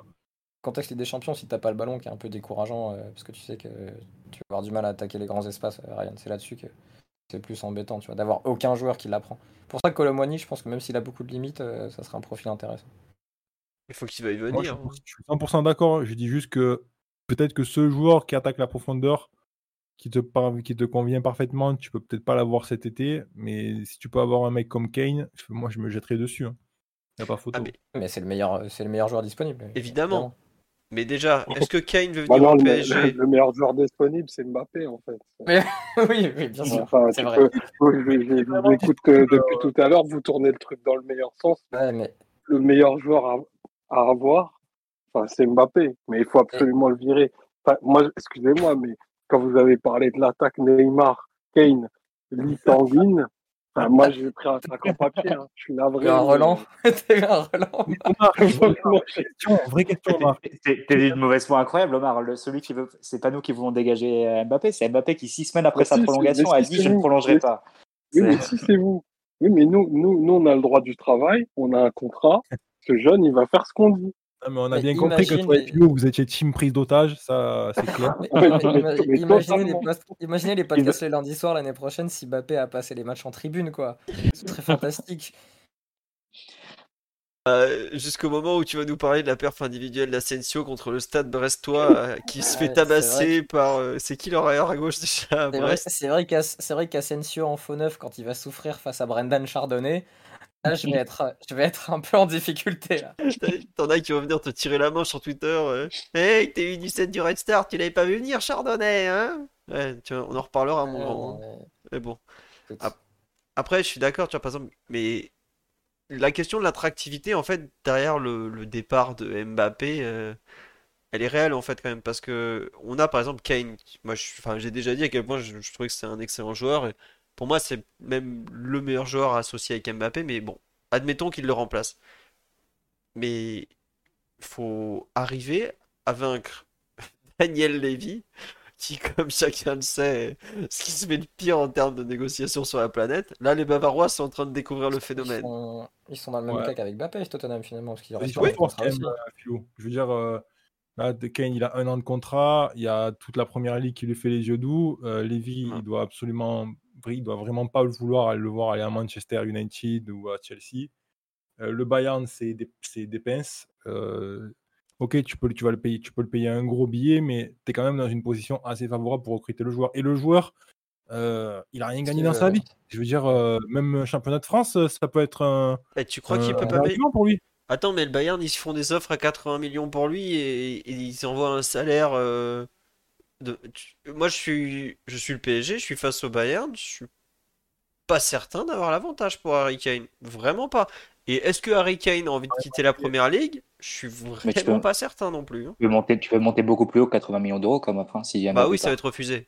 Oui, bien sûr. Non, mais tu peux monter à 150 hein, si tu veux. euh, Même 200, 300. hein. T'as le, t'as le budget pour le faire si Mbappé part. Donc, euh, Ouais, c'est- non, mais c'est- potentiellement, on parle de ça. hein. Si Mbappé bah, part, ouais. t'as as 200 millions de ventes plus tous les salaires que tu économises. Enfin, c'est grosso modo, tu repars avec un budget illimité. Donc, c'est euh, tu, tu fais l'offre que tu veux après euh, pour Harry Kane.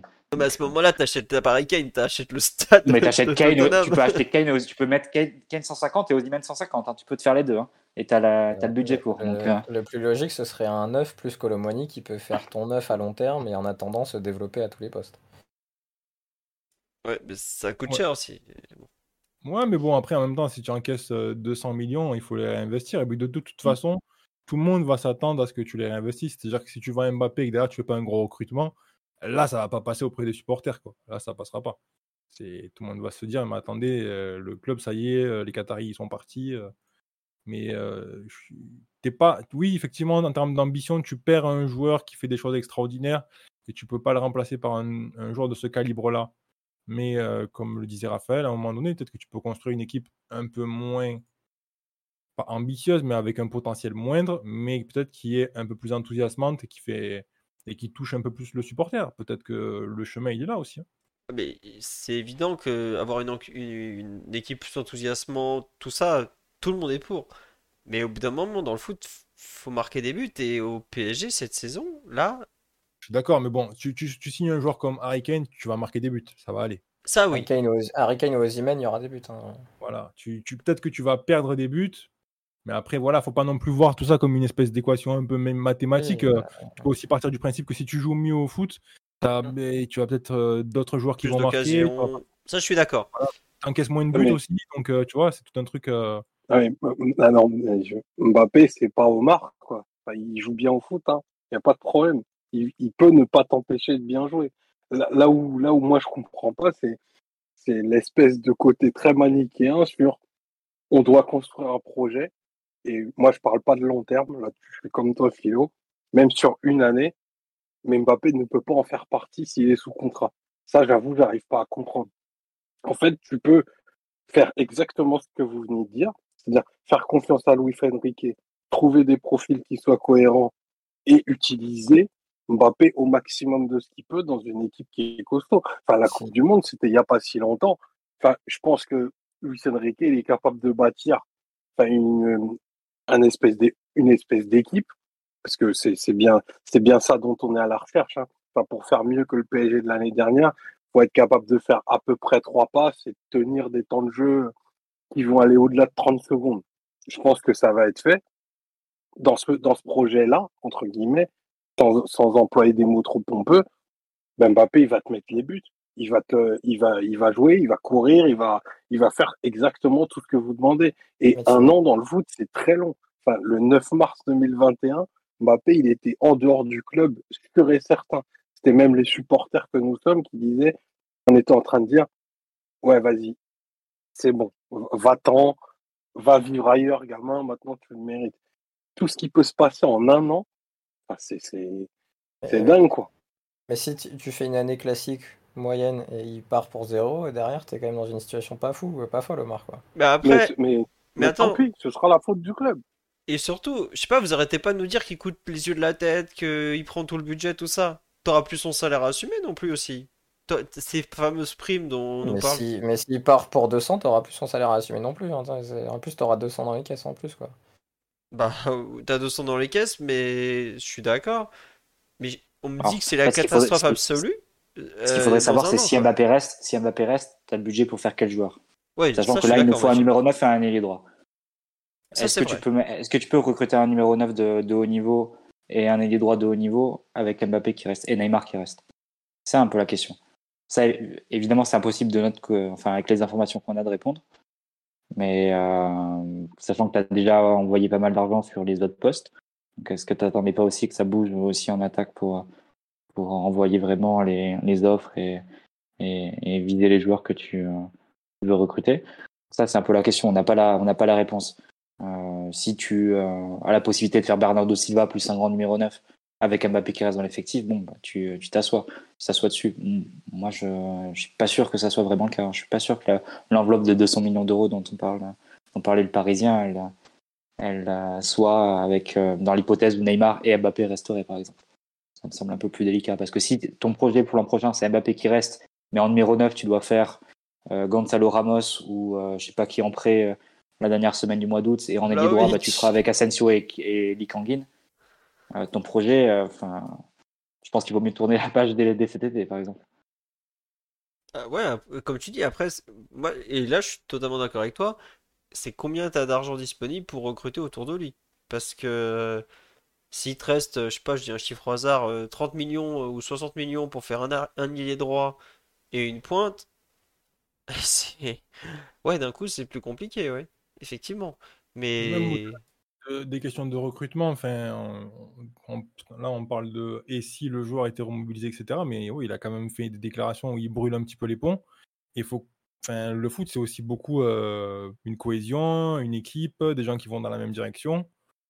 Euh, si le mec il n'est pas complètement à bord et que pendant les premiers mois, tu as toujours cette espèce d'épée de Damoclès au-dessus de la tête du club, je suis pas sûr que ça soit facile, facile pour le nouvel je- entraîneur je- comme ça de, de je- construire un truc. Quoi. C'est, ça me paraît Je un suis peu pas délicat. sûr que les, les joueurs ils vont accepter une saison de plus à courir euh, pour les mecs qui courent pas devant, alors que les gars se. Écou- Écoute-moi, écoute-moi. Pas. Il y, a- il y a des joueurs, ils vont se taire et courir. Ça va déjà être nouveau. Parce que il y en a très clairement à qui on n'a pas leur avis à demander. C'est-à-dire, enfin, et Ouais, ça, si c'est je suis pour, franchement, désolé. si c'est Non, pour mais- revivre une saison pareille, Omar, euh, je Non, mais- préfère à la non, mais- limite avoir euh, 11 Non, mais manchots, je- euh. Non, mais je, je, je, je, je, comprends bien hein, J'ai l'impression que vous avez vite oublié les matchs qu'on a vécu cette saison, quoi. Et même Non, quand il était non. là. hein. Non, mais pas du tout, pas du tout. C'est-à-dire, en fait, moi, je suis navré. Je suis aussi pour une espèce d'égalitarisme. Tout le monde n'a pas le droit d'avoir les mêmes états d'âme. C'est pas vrai, ça. Je suis Mais désolé. bien sûr. Verratti, il peut se plaindre à un niveau auquel, euh, je sais pas, bah, Vitinha, pour le citer, il peut pas. Et ainsi de suite. Et Mbappé, tout Mbappé qu'il est, bah, bien sûr, il a plus le droit à la parole que les autres. Et il a Ouais, aussi je- plus je le droit pense de que ça y parler. est là. Mais je pense Donc- que ça y est, il a eu la parole, Omar. C'est- Je pense Et- bon. Il y a des joueurs très emblématiques qui, qui sont des, des, des, des symboles de leur club, notamment un club que tu connais bien en Angleterre. Ils ont un nombre de transferts requests, ça bat des records. Mais n'empêche, année après année, bah, ils étaient là et on passe l'éponge. Un an, c'est trop long dans le foot. Trop long. Mbappé, dont on parle, il a déjà demandé son transfert du club. Il a été célébré au moment de sa prolongation comme euh, bah, c'était de l'avis d'un d'un certain nombre de suiveurs, peut-être le plus grand joueur qui ait jamais porté ce maillot. Si demain, pour une raison ou pour une autre, ce transfert ne se fait pas, il va mettre des wagons de but. Si l'équipe tourne et que on ne sait jamais, ce sport est tellement dingue, qu'il y a la timbale euh, en fin de saison, bah, tout le monde aura oublié euh, cet épisode absolument merdique où chacun utilise ses réseaux, sa guerre de com pour faire, euh, pour faire briller ses, Mais, ses mais intérêts vois, personnels. Après, c'est- je suis pas sûr que ce mais soit passager dans sa carrière et que ça sera passager, tu vois, Omar. Ouais, mais Je nous, on s'en fout après. là-dessus.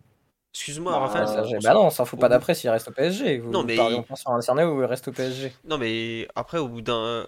Quelque part, euh, personne n'y croit au fait qu'il va rester après 2024. euh, Allez, grand max 2025 s'il part, je Mais sais là, je qu'il y a le partais, je partais dans le scénario d'Omar où il enchaînait. tout ça. Oui, mais Omar, il te parle juste de rester dans un an où ça se peut, il sera en fin de contrat, euh, il partira en fin de contrat, il t'aura mis euh, 45 minutes dans la saison et on parlera plus de l'interview à France Football du 12, ju- du 12 juin Bah, 2023. si, si on se fait ressortir en huitième de finale et que ton euh, attaquant recruté cet été c'est Gonzalo Ramos, si on reparlera. Bah, à part s'il est excellent, Gonzalo Ramos. Non, mais je dis ça parce que voilà, c'est le, nom- le moins le moins coté, mais tu peux dire un autre, un autre attaquant si tu veux. Mais voilà, l'idée c'est de dire si tu as, si t'as encore rebloqué un mercato d'été avec, ses, avec euh, son attitude qui en plus il te plante à 0 euros, non, on va reparler. Et c'est pas euh, encore plus est en Ligue des Champions, ça s'arrête en huitième et que l'entraîneur est encore empêché parce que globalement c'est un peu ça. Depuis, on parlait beaucoup de, de Messi, Neymar, Mbappé, mais tu avais déjà un problème avec Neymar plus Mbappé. c'est vrai. C'est déjà le- un souci euh, sur lequel on butait Emery, et Tourelle et, et Pochettino avant. Donc, est-ce que tu as envie ait- que tu, de griller un, quatrième ou un cinquième entraîneur sur, ce, sur ces questions-là? Pas, J'ai Justement, l'impression qu'on a fait ces débats tellement de fois. ouais, mais moment, financièrement, sportivement, tout, tout indique que tu es dans une impasse. Donc, à un moment, c'est aussi intéressant de, de bifurquer, prendre une autre route. Tu sais pas où elle va te mener, mais au moins, elle te garantit pas d'aller dans le mur comme celle que, euh, sur laquelle tu es actuellement. Donc, euh, Mais est-ce qu'on est-ce qu'on peut se dire, Mathieu, que cette route, on voudrait juste l'avoir un peu indiquée avant de la prendre tu vois? Juste mettre les feux de route pour nous dire, bah voilà la route. Moi déjà, je prends être- pas la route, je prends, je prends le train, je prends le train Lee-Kanguin. Non mais ça, ça, moi je suis moi je suis monté. Mais tu vois, la, la route dont tu parles, est-ce qu'on peut juste nous indiquer en nous disant bah voilà la direction qu'on va prendre? Parce que moi, un mercato en urgence avec de l'argent frais pour Nasser et Scoutli, ça m'effraie Bah, en fait. Bah, moi, moi mon c'est le- c'est le, c'est le numéro 7 pour Joao Félix. C'est pas beau ça le non, bah, non, bah, euh, c'est pas beau. non, c'est pas beau, non. Non, c'est pas beau. Eh ben, je, le, je la vivrai seul cette aventure, tant pis. Voilà. Il y a des gens, ils font l'apologie de Raphaël et Mathieu. Raphaël, il va vous mais, foutre euh, que des, des mecs d'Île-de-France. C'est Mathieu, Joao, Félix. Des Portugais. Non, mais là, Omar a totalement raison. Mais il y a un moment, il y a eu les. Parce qu'Omar, qui était quand même très Galtierismo au début de la saison, la route, elle a été indiquée par Galtier Luis Campos. Ah, C'est pas moi, moi je- qui suis allé faire une publication nocturne sur mes réseaux avec un hashtag finissant par gang. mais, Non, c'est euh, sûr. aucun bon aucun aucun joueur a envie d'être pivot. Je suis désolé. Il était pas pivot, c'est des conneries en plus, putain, c'est incroyable. c'est- ce truc, est- elle était acceptée. Genre, ah oui, c'est vrai, il jouait 9 pivots. Oui, écoute, bien sûr. je- C'était je- d'ailleurs, c'est marrant parce qu'en Europe, il y avait vraiment beaucoup de comparaisons entre Mbappé et Yann Koller dans les médias étrangers. Pas si vous avez remarqué. Non, que ouais. vraiment, il tenait un rôle très très fixe en position de numéro 9. Moi, je, je continue de filer ma métaphore. euh, LeBron James, pivot, c'est juste pour dépanner. hein. Il joue arrière, euh, tranquille, quoi. Ailier Voilà, aussi. à son poste. Ou ailier. Voilà. Je sais même pas, en fait. Il est ailier, ailier. Ailier, ailier fort. Mais il fait tous les postes. euh, voilà. Le pire, le pire c'est qu'il aura fait chier pour pas jouer neuf alors qu'il va aller au Real, il va jouer neuf. Et ça, ça va être encore plus énervant. Il va être très bon neuf au Real et je viendrai vous hanter dans vos maisons et je mettrai un, un drapeau pivot gang sur vos têtes. Là, vous vous réveillerez au plafond. Il y aura comme le truc de Cavani humilité. Il y aura marqué pivot Mhm. gang sur votre plafond à chaque fois que vous vous réveillez alors qu'il mettra des wagons de but en tant que numéro 9 du Real Madrid. mais- Alors, il est- Raphaël. Il est, déjà neuf. Il est déjà neuf. Enfin, c'est- ça, c'est- Arrête. pour le coup, il là, a- je te, je te Il a basculé, peu un il a basculé débat, euh, côté gauche, on est passé dans un lot, je dis on parce que ça y est, je m'implique émotionnellement. On est passé dans un losange dégueulasse qui savait pas défendre, qui savait pas attaquer, il recevait le ballon arrêté pour aller provoquer, percuter. Le moment où il était le plus bon, c'est quand il est revenu dans des rôles axiaux où il prenait des profondeurs, où il décrochait, il s'appuyait, il repartait. Et là, on est sur. euh, franchement, euh, il va jouer euh, neuf. Il va jouer neuf, c'est pas un ailier. Bah oui. et encore, la meilleure saison où il a été ailier au PSG, c'est quand il jouait à droite. Oh, il- Première saison au PSG. Non, il y a les, les petites adaptations de Pochettino qui l'avait un peu mis Et à contre le. Barça, oui, Ouais, mais parce que voilà. oui, mais c'est des matchs, c'est des matchs où il est à gauche, mais dans des grands espaces. Quand il est à C'est vrai. gauche dans une équipe dominante, beaucoup moins bien. Et ça se voit aussi en équipe de France d'ailleurs, Ouais, quand je- les équipes euh, attendent. J'invite à revoir. hein, c'est- C'est c'est un joueur qui est pas trop mauvais. Hein. Je... Mais qui se met désingué depuis des heures, mais je crois qu'il a deux trois qualités quand même. Non, mais on n'a jamais n'a jamais contesté la qualité sportive. euh, Oui, je sais, mais c'est important de finir sur de la mauvaise foi. Tu vois. ça, ça, c'est une sûr, technique, hein, euh, bah, c'est une il est- technique très importante. À, à- à pour l'image des joueurs que tu défends. À l'image des joueurs que tu Non, défends. mais le, le pire, c'est quand on faisait des podcasts de début, fin de 2016, là, quand il débarre à Monaco, euh, moi j'étais halluciné, euh, je faisais des comparaisons avec euh, R9, les gens ils disaient oh, t'abuses, t'abuses, etc. Un joueur exceptionnel, c'est un joueur fantastique. Et, euh, mais le PSG est un contexte qui fait du mal à lui et a du mal à son club, donc euh, je pense que c'est bon temps d'arrêter. Bon, eh ben écoute, on va nous aussi arrêter parce que globalement on en est presque à 3 heures de podcast. Non, on va continuer dans l'après-podcast maintenant, c'est un peu différent. Donc vous saurez, on va vous éviter les bruits de micro-ondes et de fourchettes, peut-être. C'est un peu la même chose. Voilà. Euh... Si, non, je voulais dire un truc philo quand même, parce qu'on en a parlé avec Omar récemment. Vous vous rappelez du projet francilien de Luis Campos, ou français? Ah mais... Que moi, quand je- on parle des feux de route aussi, là il y a eu un, un panneau euh, Bah, il se trouve que c'est pas le projet, c'est pleine le, gueule quoi. c'est le projet francilien qui veut pas du PSG en fait. C'est les franciliens qui snobent le PSG. Donc ce qu'on peut recruter, c'est seulement des Portugais et des, des Sud-Américains, ce qui est pas, pas si mal. Moi j'étais assez content de revoir le Maté euh, au centre d'entraînement du PSG avec Manuel Ugarte. Trouve que c'est, ça manquait un peu. Donc euh, je serais assez pour qu'on continue de recruter, qu'on se remette à recruter des Sud-Américains. Ils nous ont rarement trahis. Juste pour... Le PSG n'a jamais dit publiquement, aucun membre du PSG n'a jamais dit publiquement qu'il comptait recruter francien ou français.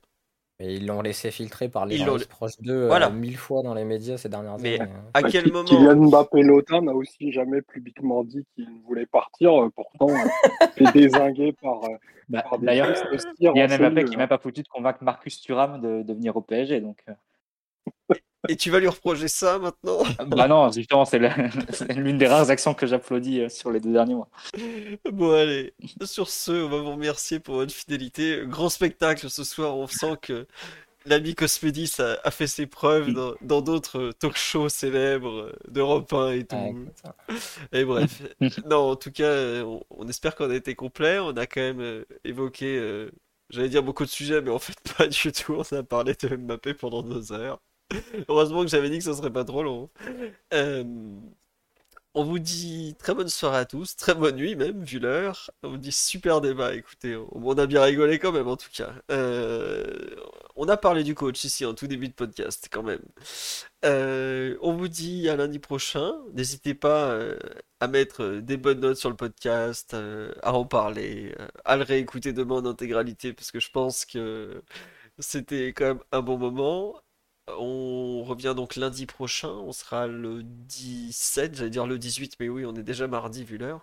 Euh, on ne sait pas encore les thèmes, on verra. On n'aura pas encore les matchs euh, amicaux puisque le premier c'est le 21 contre le Havre. Est-ce que tu peux me faire une faveur? Est-ce que tu peux dire, s'il te plaît, ce sera lundi prochain, à part s'il y a une dinguerie, euh, comme ça, il y en a une qui se passe, tu vois? Alors, à part s'il y a une dinguerie, normalement c'est lundi prochain. Donc vous pouvez être sûr que dans les deux jours, il y a une officialisation pas possible qui tombe. voilà. La- L'arrivée d'Alan Saint-Maximin au PSG va vraiment chambouler l'épisode de lundi prochain. Attention à la piste Suzanne, puis Belgique également. Mais bon, on verra. Euh, on nous dit vive l'open source et vive la purge. Ah bah là vous avez le clan open source qui était fortement opposé au clan de la purge ce soir en tout cas. Mais bon, on vous remercie tous vraiment pour votre fidélité, vos subs. Ah oui, merci à Quick Sangara et Oral B2 en cours de route qui ont semé alors que Mathieu et, et Raphaël étaient en pleine séance de mauvaise foi. Donc un grand merci à eux. Euh, Ryan, je sais pas où il est parti. Ah, il est encore là, c'est bon. Et donc, à lundi prochain. Et merci aux tipeurs aussi, il y en a eu dernièrement, donc c'est très sympa à vous. Allez, gros bisous à tous et bonne nuit. Ciao, ciao tout le monde. Ciao. Vive, vive l'open source et longue vie à la France. À bientôt.